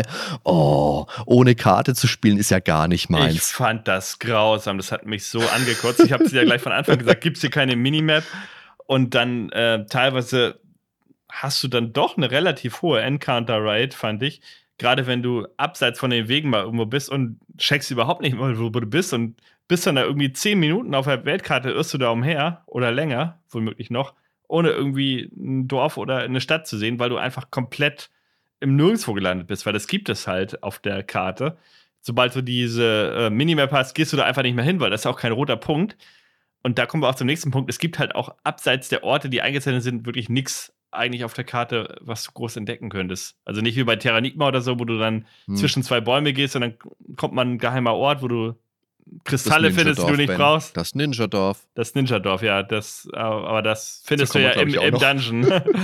das hat mich richtig genervt. Also, dass man den Punkt also nicht von Anfang an hatte. Minimap, warum, was soll man da mit einem Charakter? Ja. Also, wer denkt sich ja. so ein Schmarrn aus? Äh, ja, naja, gut.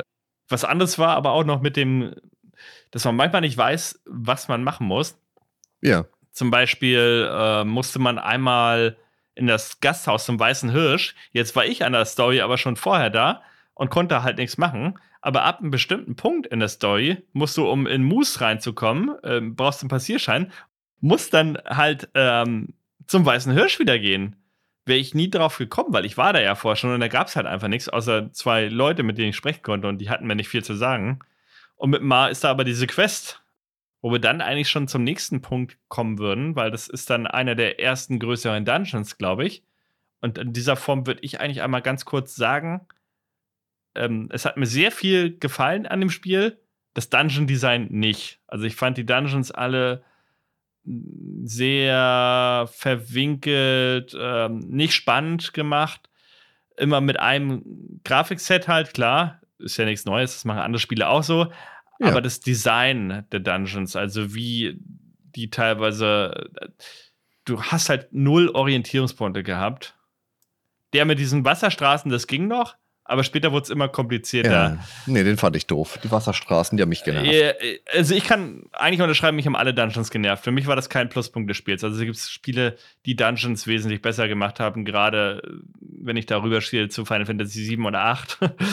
An dieser Stelle muss man jetzt auch mal die wieder hervorheben. Die haben wesentlich schönere Dungeons. Ist für mich kein Pluspunkt des Spiels. Pluspunkt war immer, wenn die Story vorangetrieben wird, wenn man in den Städten unterwegs ist, fand ich immer super und eben auch andere Elemente, wo wir später noch zukommen, die so ein, so ein bisschen abseits von den normalen Kämpfen waren. Aber die Dungeons, mhm. würde ich so sagen, ah, würde ich maximal 40 von 100 Punkten vergeben für das Dungeon Design. Also ja, ich fand die Dungeons jetzt auch kein Highlight, aber ich fand sie so schlecht, fand ich sie auch nicht. Du hast diesen frühen Dungeon mit diesen Wasserwegen, die du begehen musst, das fand ich auch doof, das muss ich schon auch klar sagen, aber ansonsten war das okay. Nicht überragend, aber schlecht fand ich es auch nicht. Ich fand auch zu Beginn des Spiels ohne Karte, ohne Minimap kommt man noch zurecht.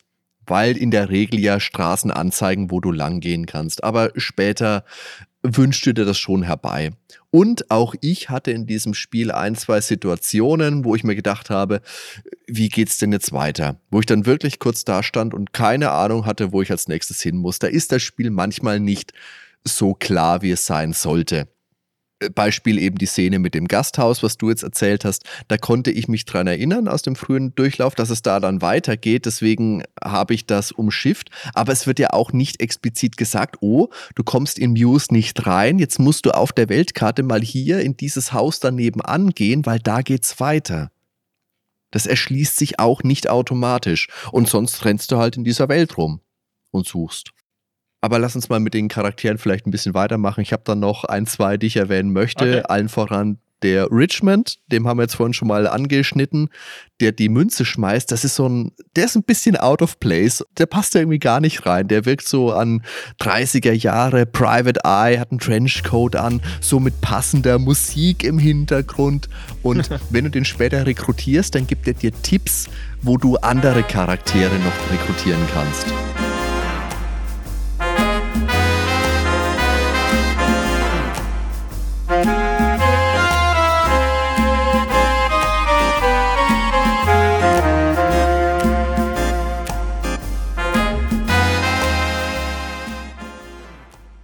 Mich hat dieser Richmond ein bisschen an Lupin erinnert, Lupin der Dritte, dieser Anime. Ja, das bestimmt. Ich habe auch ein bisschen an Columbo gedacht.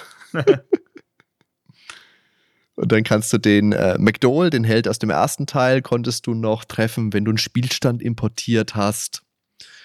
Und was mir auch noch aufgefallen ist, ich hatte in diesem Durchlauf jetzt auch wieder, ist mir früher auch schon mal aufgefallen, aber diesmal eben auch einen Charakter, der bei Eintritt in meine Party direkt Level 99 hatte. Und ich kann mich daran erinnern, im letzten Durchlauf war das ein anderer Charakter. Also da gibt es in dem Spiel auch einen kleinen Bug, nehme ich an, dass Charaktere in deine Party kommen und dann gleich maximalen Level haben. Ja, und da schreibe ich so, hatte ich auch einen dabei. Und wahrscheinlich okay. auch nochmal einen anderen als du wieder. Aber mir war es dieser, dieser Doppelgänger, der sich als Rio ausgibt. Ja, bei mir war es die eine Dame, ja, ich weiß gar nicht. Valeria, die Freundin äh, oder die Rivalin. Die Anita. Anita, genau. Genau, die war's. Oh, cool. Die hatte bei mir direkt Level 99. Können aber auf jeden Fall nochmal auf die Grafik zurückkommen. Hatten wir im Prinzip schon alles gesagt, dass das eben 2D war und 2D einfach out war zu diesem Zeitpunkt. Wenig FMV-Sequenzen bis gar keine und wenn, dann war die Qualität auch nicht so gut. Es war halt im Prinzip wie ein fortgeschrittenes 16-Bit-Spiel. Die Frage ist natürlich, warum denn überhaupt? Und die Antwort ist, man hat einfach sehr früh mit der Entwicklung dieses ersten Suikoden begonnen. Das ist 1995 erschienen, also wird man spätestens 94 irgendwann angefangen haben. Und Murayama war damals von den Möglichkeiten von 3D und Polygonen nicht überzeugt. Der wollte lieber auf Bewährtes setzen. Als es dann später an Teil 2 ging, war das Budget limitiert. Und dann stand da vor der Wahl, entweder das Geld in die Spielwelt und die Charaktere stecken oder in die Technik investieren. Und das Feedback der Fans des ersten Teils hat eine relativ eindeutige Sprache gesprochen und deshalb ist es dann auch eine leichte Entscheidung gewesen. Gegen die Technik, für die Spielwelt und man kann sagen, es war die richtige. Und heute ist es natürlich auch einfach wunderschön. Es ist liebevoll gezeichnet, du hast witzige Animationen, du hast kurze Beschwörungen bei der Magie, keine langen Esper-Beschwörungen wie in Final Fantasy VIII, ne? Die Umgebung ist trotzdem sehr detailreich. Die Städte und Dörfer haben regionale Unterschiede, sind abwechslungsreich. Es gibt eine große Oberwelt, wo du was entdecken kannst. Das ist schön. Ja, insgesamt wirkt das alles sehr stimmig. Was mir in ganz wenigen Szenen aufgefallen ist, dass man dann so Fotohintergründe genommen hat. Also wenn man jetzt zum Beispiel ja. auf diesen einen Berg hochsteigt, das sieht halt aus im Hintergrund wie ein Foto, äh, wo du gesagt hast, eben liebevoll gezeichnet. Also es sieht alles liebevoll gezeichnet aus und dann wirkt das so ein bisschen out of place für mich. Klar war damals natürlich irgendwie, haben die Designer sich gedacht, oh, jetzt haben wir hier eine neue Konsole mit mehr Power, da können wir auch mal so ein Foto reinsetzen und es hat sich, es war ja nicht dieser Pixel-Look, das war ja, man hat diesen Pixel-Look ja einfach nur gehabt, weil es in dieser Zeit eben nichts anderes gab. Da hat man halt ein bisschen ja Experimente, wir hatten ja nichts, ein bisschen Experimente gewagt. Aber so äh, retrospektiv gesehen wäre schöner, wenn man da einen handgepixelten Hintergrund gehabt hätte, finde ich. Macht jetzt aber nicht viel am Spiel kaputt oder so. Das ist, ist Meckern auf hohem ja, Niveau. Ja, ja, okay. Was wir ja schon angesprochen hatten, war das Gameplay, das sich eben sehr klassisch orientiert. Das heißt, man hat seine Zufallskämpfe, sieht die Gegner auch nicht, wie bei anderen Spielen, wie bei Luffy oder so zum Beispiel, wo du dann halt ausweichen kannst. Hier ist ganz klassisch ähm, zufallsbasierende Kämpfe mit einer, sagen wir mal, mittleren Encounter Rate. Manchmal war sie mir zu hoch, aber das ist, glaube ich, in der Zeit gab es keine niedrige Encounter Rate. Also du hast immer sehr viele Kämpfe bei dieser Art von Spielen gehabt. Das ist hier eben auch nicht anders. Die Menüs fand ich jetzt dagegen sehr sperrig. Gerade dieser begrenzte Platz, der hat mich richtig genervt. Und selbst das Lager ist ja nicht unbegrenzt. Du kannst halt Sachen im Lager ablegen und selbst da ist es irgendwann so, dass sie sagt, das Lager ist voll. Also weiß ich nicht, was das alles soll. Das war für mich so ein Spielspaßhemmer. Hätte man einfach unbegrenzt machen können, wie bei Final Fantasy so das hätte ich jetzt wesentlich schöner gefunden. Finde ich immer ein Downer, wenn man irgendwie in so einem Spiel eine Inventarbegrenzung drin hat, Realismus hin oder her. Was anderes ist das, was die Charaktere da beitragen können und einen Kampf benutzen, ne? dass man da drei Slots hat und die halt nur zur Verfügung stehen, das ist ja ein taktischer Aspekt. Aber das generelle Inventar, das hätte ich mir halt unendlich gewünscht. Ja, man ist dann allzu oft vor der Truhe und ähm, beziehungsweise ein Gegner kriegt ein Item und dann kann man das Item entweder wegschmeißen, ein anderes dafür, oder das, was man gerade bekommen hat, kann man wegschmeißen. Das ist mir auch sehr oft passiert. Wie war es bei dir, Hardy? Ja, natürlich so. Ich habe auch immer irgendwas weggeschmissen. Ich habe das niemals gemacht, dass ich ins Lager, in die Basis zurückgegangen bin, um dann Lager zu verwalten. Viel zu echt nicht, da schmeiße ich lieber was weg. Nee, echt nicht. Ja. Weiß ich nicht. Ähm, würde man heute nicht mehr so machen, aber gut, das war ein Spiel Ende der 90er kann man dem Spiel jetzt auch nicht unbedingt ankreiden. Das, das, die Systeme waren einfach noch nicht so ausgereift, wie es heute vielleicht ist. Ich fand das System auch nicht optimal, muss ich sagen, dass man gewisse Rüstungen kann man nur auf Rüstungsslots auswählen, aber dann hat man halt diese drei freien Slots, wo man entweder Items, Angriffszauber zum Beispiel drauflegen kann oder Heilungstränke oder Nahrung, mit denen man sich heilen kann, oder kann die halt auch für zusätzliche Rüstung nutzen, ne? Ja. Das ja, fand ich, äh, ja, da muss ich jetzt, ja, wenn ich ein Item dabei haben will, habe ich aber irgendwie zwölf oder im Idealfall sogar 33 weniger Rüstung, wenn ich drei Items mit jeweils elfmal Rüstung drauflegen könnte.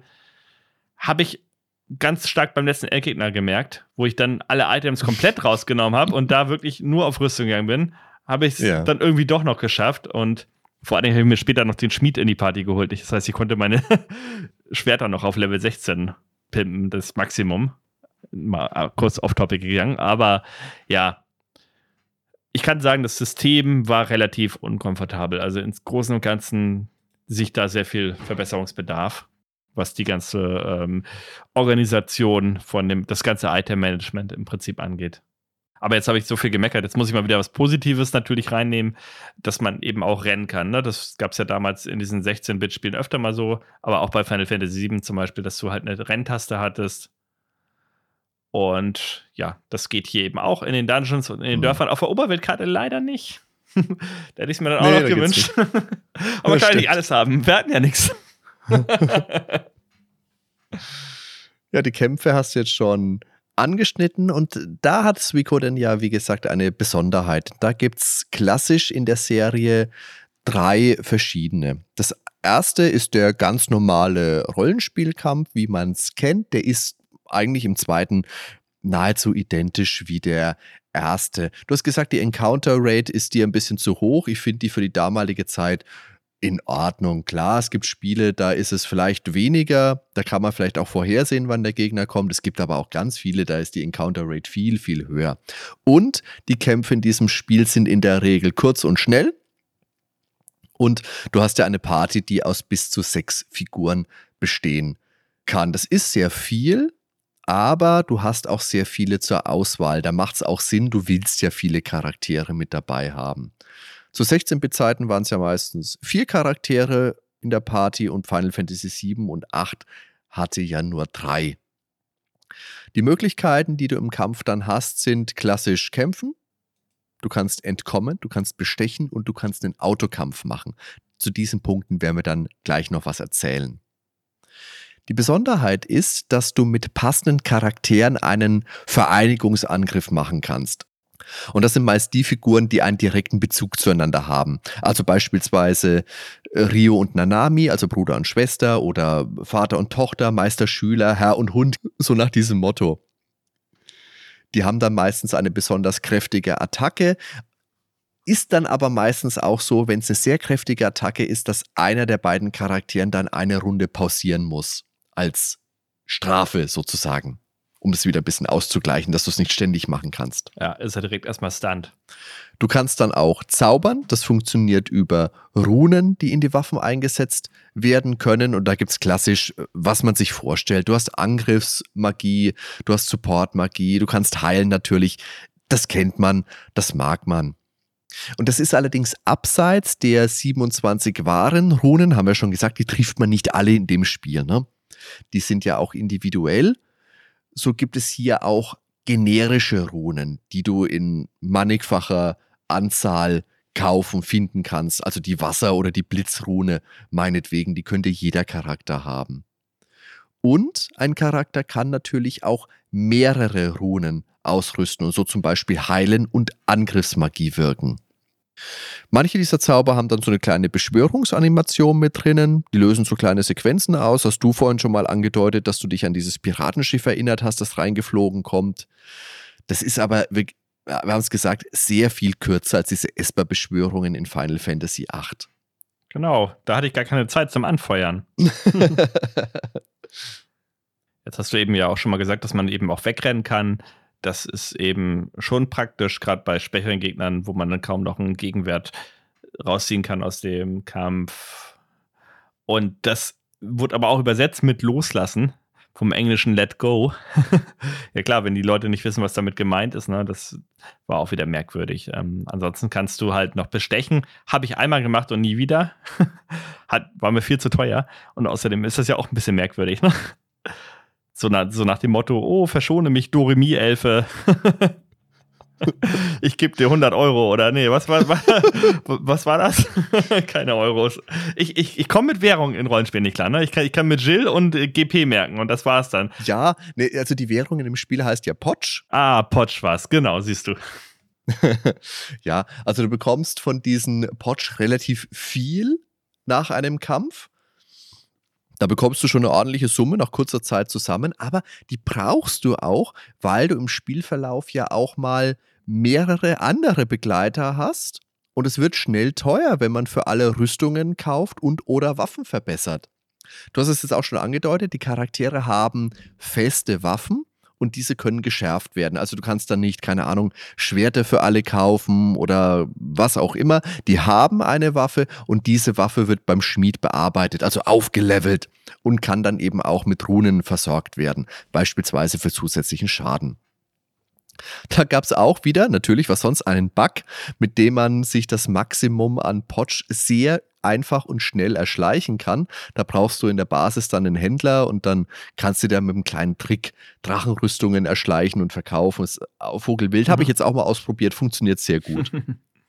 Wir haben es ja gesagt, per se ist es aber eh jetzt nicht das schwierigste Spiel vor dem Herrn, mit Ausnahme dieses vermaledeiten letzten Bosses kommst du da ganz gut durch. Und es will ja eigentlich auch, dass du diese Geschichte, die es hat, erlebst.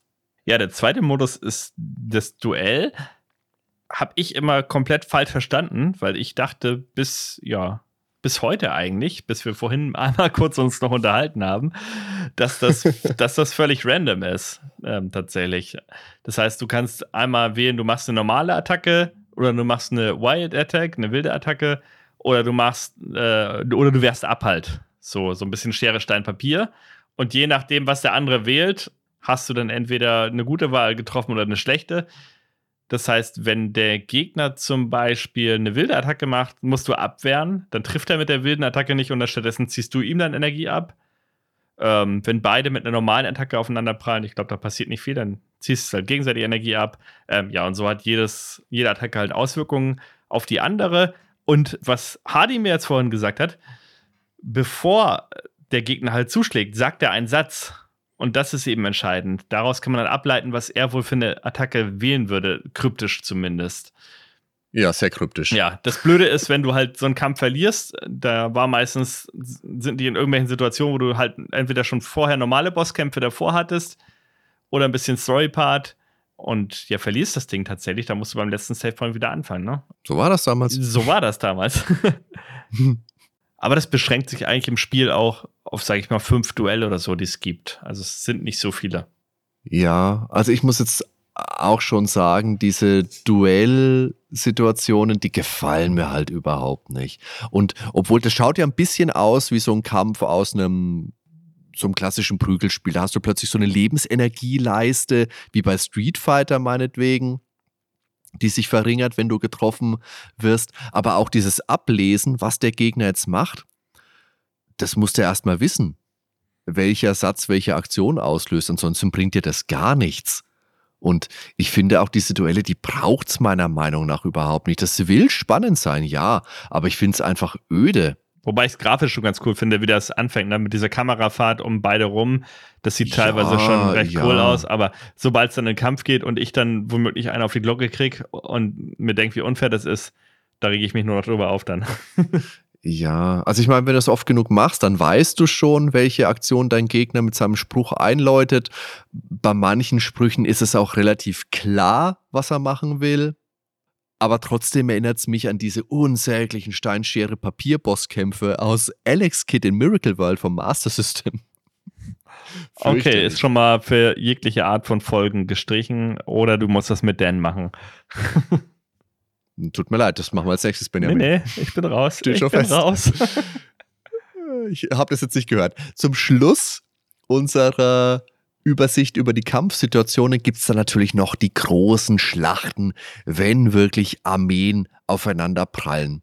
Und im ersten Teil war das noch ein reines, es kommt schon wieder, Steinschere, Papier, Minispiel. Da standen sich die Armeen auf einem einzigen Bildschirm gegenüber und sind da hin und her gewuselt und du konntest die Aktion auswählen. Und in Teil 2 haben wir jetzt aber ein viel aufwendigeres Taktik-Minispiel. Also das wirkt so wie, wie Fire Emblem oder wo, wie Shining Force, wo du dann einzelne Einheiten anwählst und dann angezeigt bekommst, wie weit sie sich bewegen können und dann kannst du eine Aktion mit denen machen die haben Angriffsverteidigungswerte. Das schaut sehr spannend aus. In der Theorie ist es auch ein großer Fortschritt gegenüber dem ersten Teil. Aber leider sind diese Kämpfe sehr zäh und sperrig und auch absolut keine taktische Herausforderung. Da bin ich ja absolut kein Fan von. Mir haben es irgendwie trotzdem Spaß gemacht, weil die Musik war immer ganz cool und irgendwie war, war das so ein bisschen Abwechslung. Also klar, die Herausforderung war gefühlt nicht ja, da, aber ich weiß auch nicht. Irgendwie haben, haben die okay. mich so, so, ein bisschen abgeholt, die Kämpfe. Aber macht mal weiter. Die sehen halt super aus. Also, ja, ja. wenn das wenn das ja, wie Fire Emblem ein bisschen taktischer auch noch gewünscht. Ich, ich fand es auch undurchsichtig. Teilweise habe ich mit einer Einheit fünfmal angegriffen, fünfmal passiert nichts ja. und beim sechsten Mal kippt die andere Einheit um und ich weiß nicht, okay, warum? Äh, ist der Random ja. Counter jetzt zu meinen Gunsten entschieden? Ja, also es ist ja so, dass jede Einheit einen Treffer wegstecken kann und beim zweiten stirbt sie dann. Und du steuerst ja auch nicht zwangsläufig immer alle Einheiten, sondern in den ersten Schlachten meistens nur eine einzige, nämlich die mit deinem Helden. Und du hast es jetzt schon gesagt, in der Regel treffen deine Angriffe auch überhaupt nicht und es dauert gefühlt ewig, bis der Feind besiegt wird. Und dann zieht sich ein Kampf einfach in die, in die Länge. Und das hatte ich jetzt beim Wiederspielen auch wieder. Der Feind hatte nur noch eine Einheit, die habe ich von allen Seiten umkreist gehabt. Und dann hat es trotzdem zwei, drei Runden gedauert, bis ich diesen einen Futzelgegner zwei, noch besiegt Zwei Runden, hab. fünf, sechs Runden. ja, eh, oh, furchtbar. Ja, aber halt von allen Seiten ja, angegriffen. Ja, ich, ich, ich I furchtbar. feel you, Hardy. Ich habe genau dieselben Szenen gehabt. Ja, genau das. Aber das ist auch noch, das ist noch nicht mal mein größtes Problem mit dieser Sequenz. Das ist nämlich, in der Regel spielt es gar keine Rolle, wie der Kampf läuft, weil ich die Schlacht gar nicht verlieren kann. Das trifft nicht auf jede zu, aber auf den Großteil. Im Endeffekt sind es einfach verschleierte Story-Elemente. Eine Schlacht dauert, ja. bis ein bestimmtes Ereignis eintritt. Also jemand wechselt die Seiten oder Verstärkung erscheint oder hast du nicht gesehen. Sowas in der Art eben. Und dann zieht sich eine Partei meistens zurück und das war's dann. Also kannst du eigentlich auch wählen, überlass es Apple. Das geht nämlich auch. Man muss diese Kämpfe nicht selber machen. Man kann einfach sagen, überlass es Apple und dann, also Apple ist auch eine Charaktere, ne, auch so eine Taktikerin. die wird von Schuh quasi so ein bisschen äh, an die Hand genommen. Und ja, sie kann dann diese Kämpfe auch für einen machen. Ja, das hätte ich vielleicht öfters mal machen sollen. Aber du hast natürlich auch ein bisschen Schiss, weil auch hier können wieder Charaktere sterben. Und der Tod in diesem Spiel ist Permadeath in diesen Situationen. Jetzt nicht in diesen normalen Rollenspielkämpfen, aber hier, wenn ein Charakter stirbt, war es das dann. Und es gibt von diesen Schlachten auch relativ viele, also weit mehr als diese Duelle. Davon gibt es halt, glaube ich, nur, keine Ahnung, vier oder fünf. Mhm. Aber Schlachten mindestens doppelt so viel. Okay, äh, jetzt sagst du, es gibt Situationen vom Permadeath. Jetzt hatte ich aber Charaktere, die sind halt gestorben im Kampf. Ähm, beispielsweise Flick oder so. Und die waren aber dann ganz normal wieder dabei, trotzdem in der Story. Ja, das gibt's aber. Äh, das ist nicht so ganz eindeutig, wie, wie man das erkennen kann. Aber Charaktere können sterben, aber nicht immer. okay. Und du weißt halt nicht, wann sie sterben können und wann nicht sind wir wieder beim, beim undurchsichtigen Design, so wie es mir ja. äh, mit, mit, den, mit dem Ausrüsten der Charaktere ging. ich hatte auch meine Probleme mit den Runen und so, aber im Endeffekt, ich, ich habe es geschafft. Ich bin froh, dass ich das Spiel durch habe, äh, dass es zum Erfolg geführt hat. Ich habe die guten Momente alle genossen.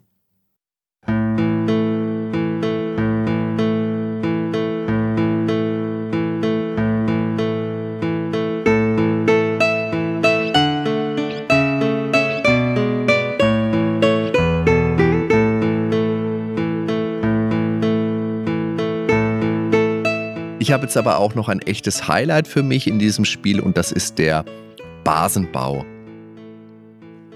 Später im Spiel, wenn wir den Necklord besiegt haben, dann übernehmen wir seine ehemalige Residenz. Das ist das Örtchen North Window. Das ist so eine abgefragte Vampirresidenz am Anfang und das wächst dann mit der Anzahl unserer rekrutierten Charaktere. Und das hat wirklich einen unglaublich großen Spielreiz auf mich ausgewirkt.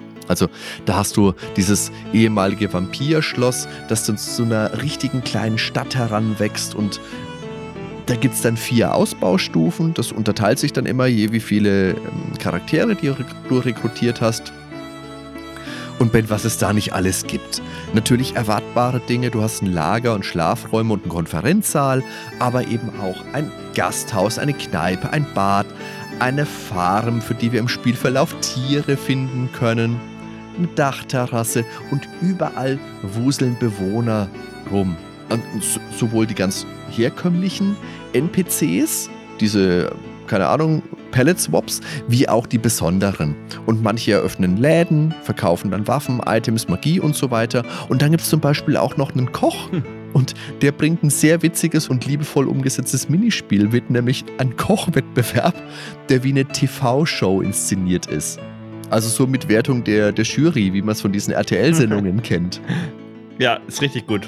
Es ist einfach ein tolles Gefühl, durch dieses Schloss zu laufen und all die Charaktere zu treffen, die man bisher rekrutiert hat. Weil jeder hängt da irgendwo rum und macht sein Ding. Das fühlt sich sehr familiär an. Und das haben andere Spiele auch. Zum Beispiel in Skies of Arcadia hat mir das ganz gut gefallen. Und hier finde ich es aber besonders schön. Und das Spiel will auch, dass du staunend durch dieses Schloss läufst und seinen Aufbau kennenlernst. Ist musikalisch auch wirklich treffend untermalt. Da gibt es ein Stück, das heißt Relaxation Time und das vermittelt genau das. Hier entspannst du, hier fühlst du dich sicher, hier ist man einfach zu Hause.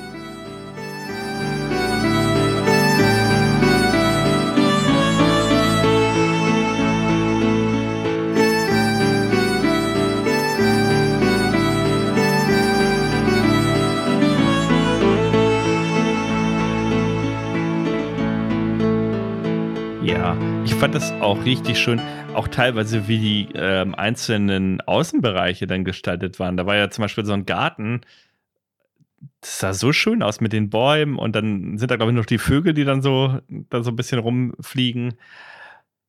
Mit der Farm übrigens habe ich immer gesehen, ich habe immer Früchte gehabt, also Samen zum Pflanzen.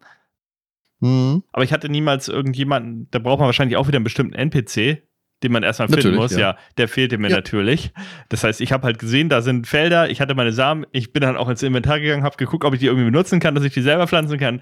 Geht natürlich nicht. Nee, da brauchst du deine Leute für. Auch das Badehaus habe ich hier zum Beispiel nicht gehabt. Ähm, einiges habe ich halt schon entdeckt und ich fand es halt auch so wie du äh, richtig cool, wie am Anfang ist halt alles leer, du hast ganz viele leere Räume und umso weiter du im Spiel voranschreitest, umso mehr bevölkern diese Charaktere halt die Räume und verändern die dann auch und es kommt immer mehr Leben rein einfach in dieses Schloss und das ist wunderschön in, in 2D einfach rübergebracht.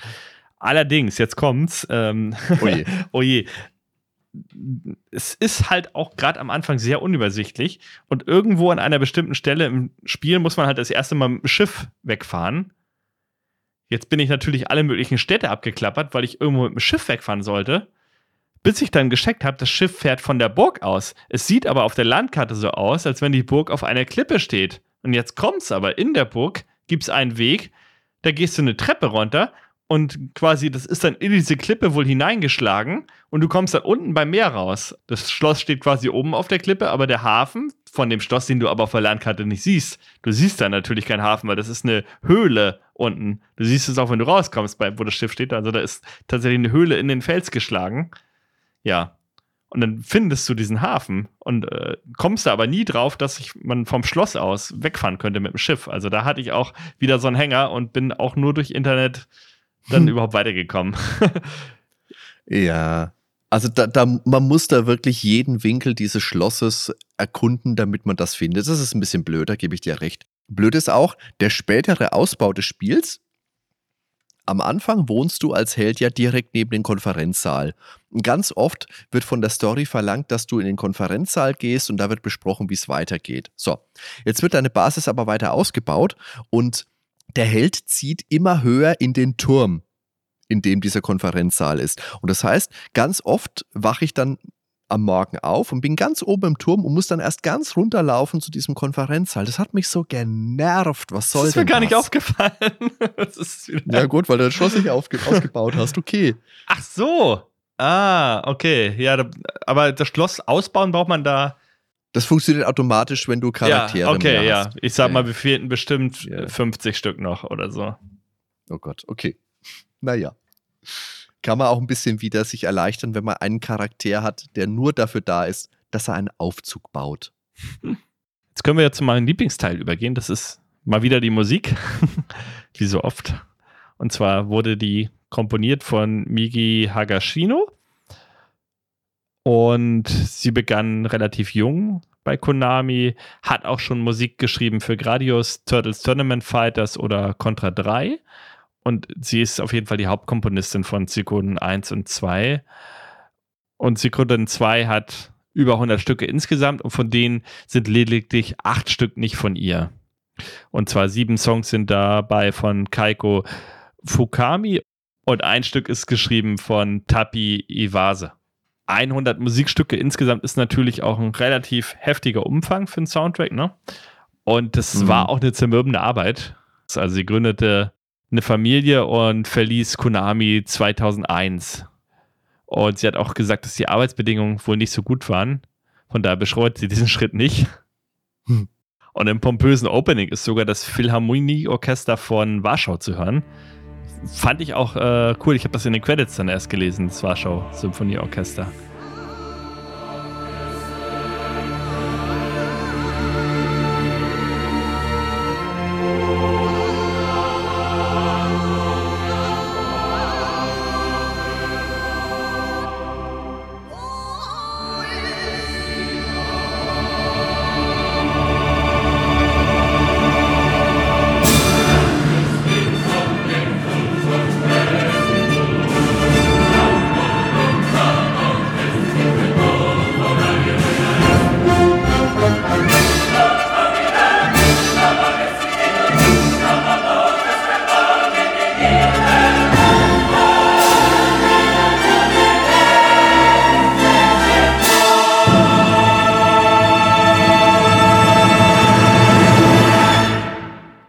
Stil her kann man sagen, dass die Musik immer die jeweilige Stimmung unterstreicht. Viele Stücke haben einen irischen Touch, finde ich tatsächlich. Und hm. passen aber auch immer zu der Region, also irisch, mittelalterlich. Ja, oder teilweise, das fand ich dann manchmal Stücke, die fand ich ein bisschen anstrengend, wenn man sie länger gehört hat, die dann so orientalische Tonleitern hatten. Gemischt, dann wechselte mhm. das so zwischen orientalischen und westlichen Tonleitern. War schon manchmal sehr experimentell, aber insgesamt erfrischend anders. Wobei ich auch teilweise dann wieder Phrasen erkannt habe. Das eine Lied klang zum Beispiel wie ein Stück aus Final Fantasy VI, aber dann wechselt es halt auch wieder.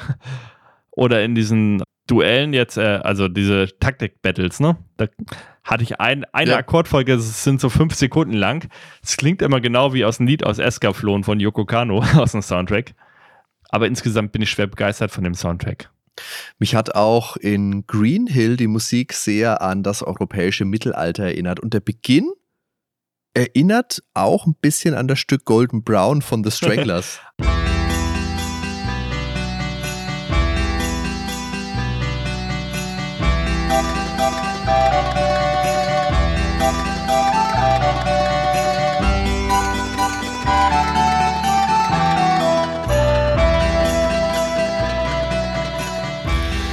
Okay, so, jetzt sind wir lange drum rumgeschlichen. Jetzt, äh, glaube ich, sollten wir wirklich mal über die deutsche Übersetzung zu sprechen kommen, weil die ist, die ist einfach grauenhaft.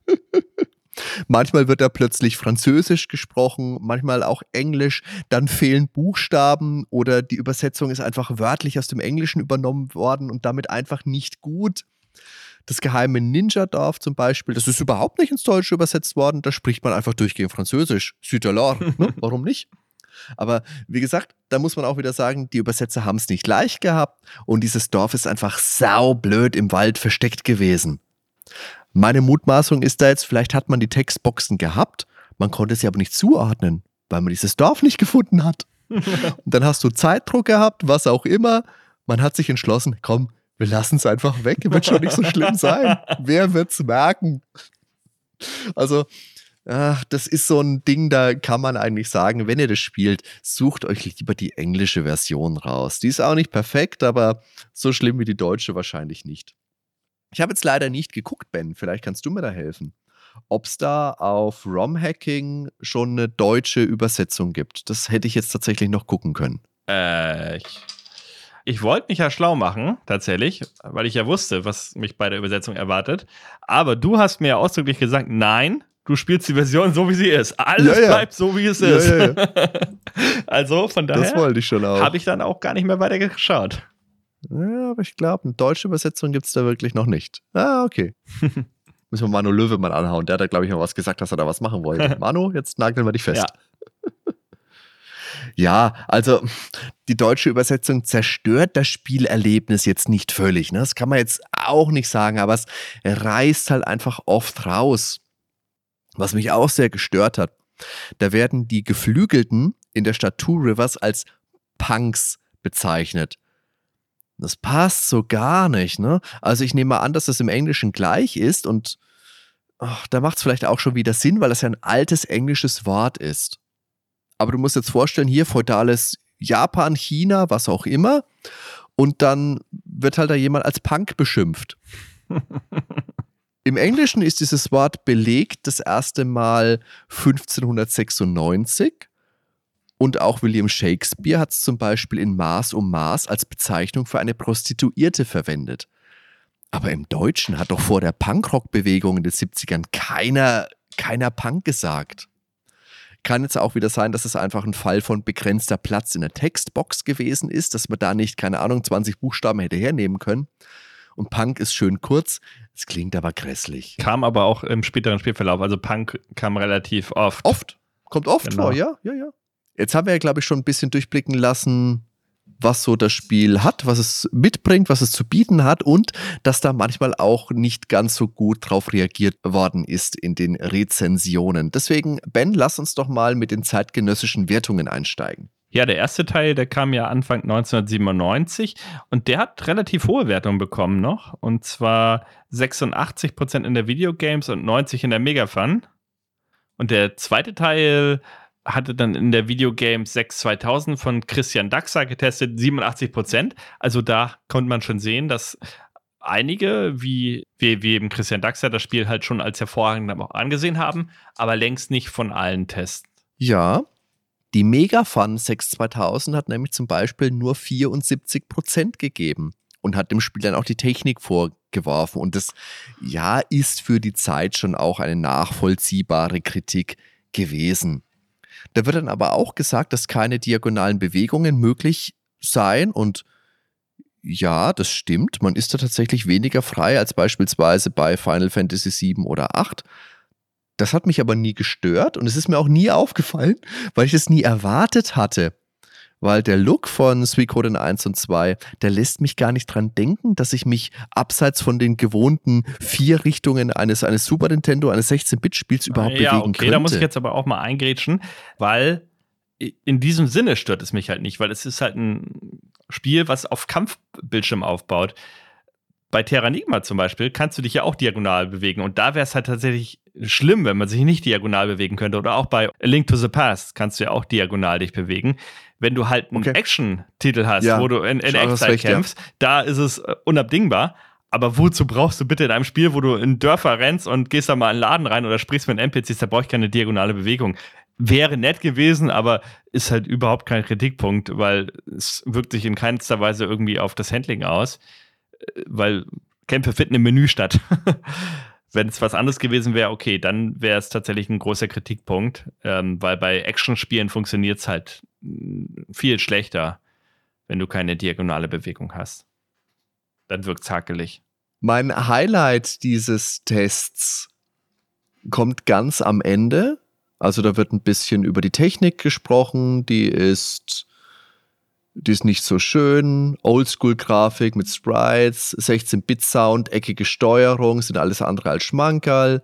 Grafik teilweise sehr pixelig und er endet aber mit gut gelungen hingegen ist die deutsche Übersetzung. und denkst du, meine Güte, nein, aber bitte, nein, ist sie nicht. Was schreiben Sie da? Also die Übersetzung ist ja mit jeder Faser einfach nur gehetzt. Und wie gesagt, die Übersetzer tragen nicht mal die Schuld. Das wissen wir spätestens seit dem ersten Nerdwelten-Interview mit, mit, mit Claude, dass die Übersetzungsarbeiten oft abenteuerlich waren. Und die Umstände dieser Übersetzung haben wir ja auch beleuchtet. Und dann kannst du den ganzen Test eigentlich schon gar nicht mehr ernst nehmen. Aber wenn so ein Satz kommt, dann verliert der ganze Test irgendwie komplett an Glaubwürdigkeit, auch wenn er gut ist. Sonst. Ja, und auch ansonsten, weißt du, bei der Übersetzung, da fehlen Buchstaben, da sind sonstige Fehler drin, die Sprache wird gewechselt, wie gesagt, ins Englische, Französische. Hallo? Also, ne? da hat sich Konami einfach entschieden, hey, wir halten die Mühen mal auf ein Minimum und lassen die Leute mal Maximum bezahlen. Ja, hey, was soll's? Das beginnt ja schon, wenn du für deinen Helden den Namen eingibst. Wenn da steht nicht rechts unten okay oder bestätigen, da steht bestimmen. ja, ja. Und das klingt ja schon mal unpassend. Das ist nicht falsch, das ist klar. Aber das ist schon der erste Vorbote von dem, was da noch kommen soll. Und das Allerbeste, habe ich, ich habe ich hab noch einen. Einen habe ich noch, einen habe ich noch. Trotz des Lobs für die Übersetzung verwendet die Megafan einen Screenshot. Das ist ähm, oben der, der mittlere, auf dem Flick sagt, los, schwing mal einen gegen mich. Und wie die armen Übersetzer bekommt ihr, liebe Hörer, jetzt einfach mal nur diesen Text ohne Kontext. Schwing mal ein gegen mich. Also vielleicht habe ich es schon durchblicken lassen. Trotz ein paar Schwächen ist Suikoden 2 auf meiner Top-Liste sehr weit oben, weil die Story einfach einmalig gut ist. Die ist voller Twists und Überraschungen. Es gibt viele Charaktere, die mir ans Herz gewachsen sind. Das Kampfsystem ist gut, der Look ist zeitlos da fällt es schwer, dieses Spiel nicht zu lieben. Auf der anderen Seite die Massenschlachten und die Duelle, ja Mai, die bräuchte ich nicht unbedingt, aber ich kann auch damit leben, dass sie mit dabei sind. Von den Charakteren hat logischerweise nicht jeder eine gleichwertig gewichtige Rolle.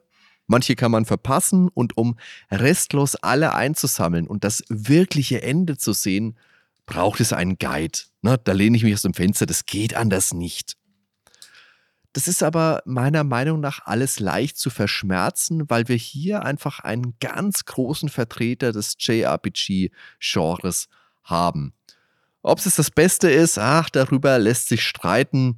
Wahrscheinlich hat es dafür doch zu viele Schwächen, aber für mich gehört es neben Chrono Trigger, Final Fantasy VI und auch Skies of Arcadia zu meinen persönlichen Top 4. Das würde ich schon sagen. Es ist erst spät dort reingerutscht, weil ich es erst vor ein paar Jahren entdeckt habe. Es gab es ja auch für PlayStation Network zum Download. Also wenn man da Zugang hat, dann schaut euch das Spiel gerne mal an.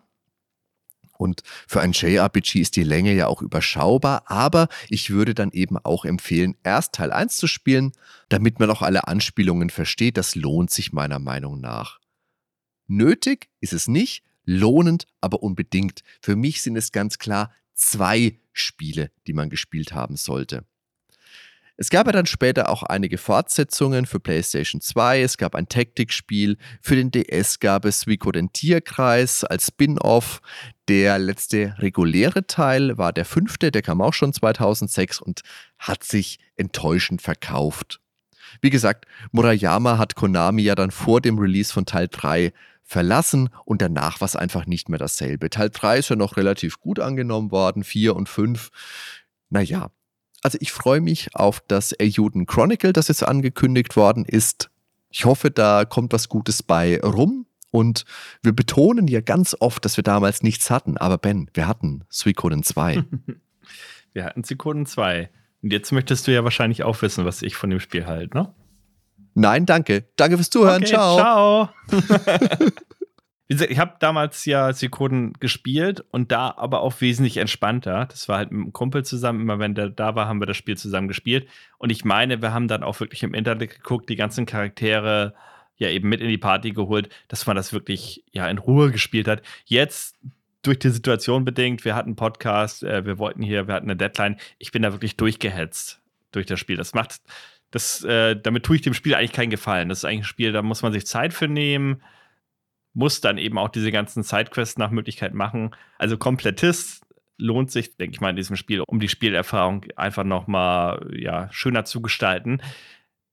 Für mich kommt es nicht an die All-Time-Favorites ran. Meine Lieblingsrollenspiele, also Rollenspiele mit Kampfbildschirm, wären jetzt tatsächlich Final Fantasy 7 und 8. Und ja, was denn noch? Ja, was denn noch? Und, und Chrono Trigger natürlich, ja. Ja. Ich weiß nicht, ob ich es jetzt auf eine Stufe zum Beispiel mit Lufia 2, was ich auch sehr geil finde, setzen würde. Das schon eher. Wie gesagt, ich fand es eben richtig cool, diese ganze Abwechslung, die Story, ähm, was man nicht erwartet hat, wie, wie düster es teilweise ist, die Musik. Also ich hatte durchgehend Spaß eigentlich, bis auf so ein paar Marken mit dem, mit dem Handling hier und da, weil man es einfach heutzutage anders gewohnt ist oder dass man mal in der Story nicht weiterkam. Aber ich würde es auf jeden Fall in der RPG Top 20 wäre es bei mir definitiv mit drin. Ich weiß nicht, ob es in die Top 10 mit reinkommen würde. Kommt halt drauf an, ob man irgendwie äh, Actionspiele wie Terranigma oder Zelda oder sowas noch mit dazuzählen würde, ne? um wirklich rein bei JRPGs mit Kampfbildschirm bleibt. Die Tales-Reihe hat bei mir zum Beispiel auch noch einen ziemlich hohen Wert. Also gerade Tales of Symphonia, das wäre bei mir ganz, ganz weit davon. Und was jetzt was du gesagt hast, Skies of Acadia, das habe ich jetzt zweimal angefangen, fand ich beide Male geil und irgendwie kam immer was dazwischen, dass ich es dann nicht weitergespielt habe. Das muss ich unbedingt spielen, mhm. weil du sagst, das ist in deiner Top 5 mit drin. Äh, ja. Muss ich, muss ich unbedingt 4. Top 4. Ich habe ja mein Gamecube hier stehen, ich habe den an der Röhre sozusagen dran. Ich habe das Spiel im Original hier für Gamecube. Also, wenn du sagst, die Gamecube-Version kann man gut spielen, ähm, dass die alles ja, erhält, genau. Ich muss das zocken. aber, aber, aber Sikoden, äh, oder Sikoden 2 würde ich auf jeden Fall als sehr gutes Spiel schon bezeichnen. Nicht perfekt, aber ein sehr gutes Spiel. Mhm. Liebe Zuhörer, eure Meinung ist natürlich auch diesmal wieder gefragt zum Spiel, zum Podcast, was ihr für Erfahrungen mit Suikoden 2 habt, würde uns natürlich wieder interessieren. Das könnt ihr uns auf den gewohnten Plattformen wissen lassen, vorzugsweise natürlich auf unserer wunderschönen Homepage www.nerdweltenpodcast.com, auf Facebook, Twitter oder in unserem Discord-Server. Das ist auf der Homepage auch alles verlinkt. Wir freuen uns sehr über finanzielle Unterstützung via PayPal, Patreon und Steady. Damit helft ihr uns wirklich sehr und wir verabschieden uns an dieser Stelle schon mal von allen, die nicht gespoilert werden wollen und besprechen jetzt gleich noch das bestmögliche Ende von Suikoden 2. So, Ben, bist du bereit? Ja, erklär mir das Ende, welches ich nicht gesehen habe. Also, kurz vor dem Ende des Spiels wird Nanami ja dann in einer dramatischen Szene von Pfeilen durchsiebt und stirbt. Vermeintlich. Denn wenn du die richtigen Dialogoptionen getroffen hast, dann findest du später raus, also Dialogoptionen und alle Charaktere, da findest du später raus, hey, die gab nur vor, tot zu sein, eigentlich lebt sie ja noch. Und Joey, der seine Freunde hintergangen hat, der Lady Annabelle und den König von Highland ermordet hat, kann sich mit dem Helden auch wieder aussöhnen. Und wie gesagt, Voraussetzung ist, dass wir die richtigen Entscheidungen getroffen haben und es sind nicht wenige, okay? Und dann müssen wir natürlich auch alle 108 Gefährten eingesammelt haben. Denn dann, dann lassen Joey, Rio und Nanami ihre jeweiligen Armeen und Joey, in seinem Fall auch noch Frau und Ziehtochter, zurück und ziehen wieder als Freunde durch die Gegend. Weißt du noch damals, als wir beide miteinander Krieg geführt hatten? Das war doch wilde Zeiten, oder? Boah, ehrlich, das ist so, so erzwungen, so saublöd, da sträubt sich einfach alles in mir dagegen. Ich meine, okay, da musst du das Spiel wirklich in- und auswendig kennen oder einen Guide verwenden. Das ist für mich aber eher ein Ende für Spieler, die einfach ohne eine Wiedervereinigung der drei Freunde nicht zufrieden sein können und wollen. Ich dagegen finde aber so herzzerreißend die Tode von Nanami und Joey sind, die fühlen sich stimmig an. Und deswegen ist das beste Ende, das will ich gar nicht so nennen, das am schwersten zu erreichende Ende, das ist für mich befremdlich. Das finde ich nicht gut. Ja, kann ich tatsächlich so unterschreiben, wie du das jetzt, aus der Perspektive, wie du das jetzt so sagst, ist das wirklich schon sehr erzwungen. Okay, das Ende von Zelda 3 ist auch merkwürdig, davon mal ab, ne? ja, aber ja, es ist insgesamt trotzdem noch stimmiger als dieses Ende. Aber da werden ja auch alle wieder lebendig da gelebt, wieder alle leben, bla bla bla, nichts geschehen. Ja. Ja.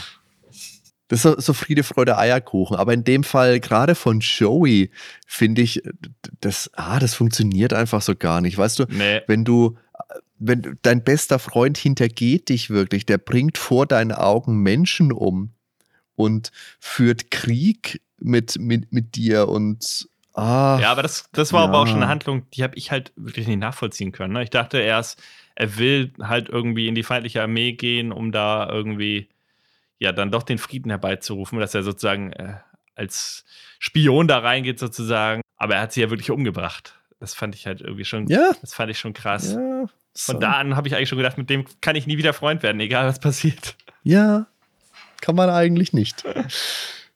Auch da, liebe Leute, die jetzt dabei geblieben seid, bis hier, bis zu unserem kleinen Secret Talk, lasst uns da auch vielleicht noch wissen, was ihr da von diesem geheimen Ende haltet. Vielleicht in unserem Discord, da sind wir doch ein bisschen privater unter uns. Ne? Da will ja nicht jeder gleich gespoilert werden, aber das würde mich schon auch interessieren. Okay, also es ist eine lange Folge heute wieder geworden. War es auch wieder wert, möchte ich sagen. Hat auch wieder viel Spaß gemacht, Ben. Ich bedanke mich bei dir für das Gespräch. War toll. Ja, das nächste Rollenspiel suche ich dann aus. Ja, aber jetzt machen wir erstmal Alex Kid auf dem Master Ja, ja, System. äh, kannst du denn schon mal Bescheid sagen. Alles klar. Bis Mach's zum gut, nächsten Mal. ciao. Ciao, ciao.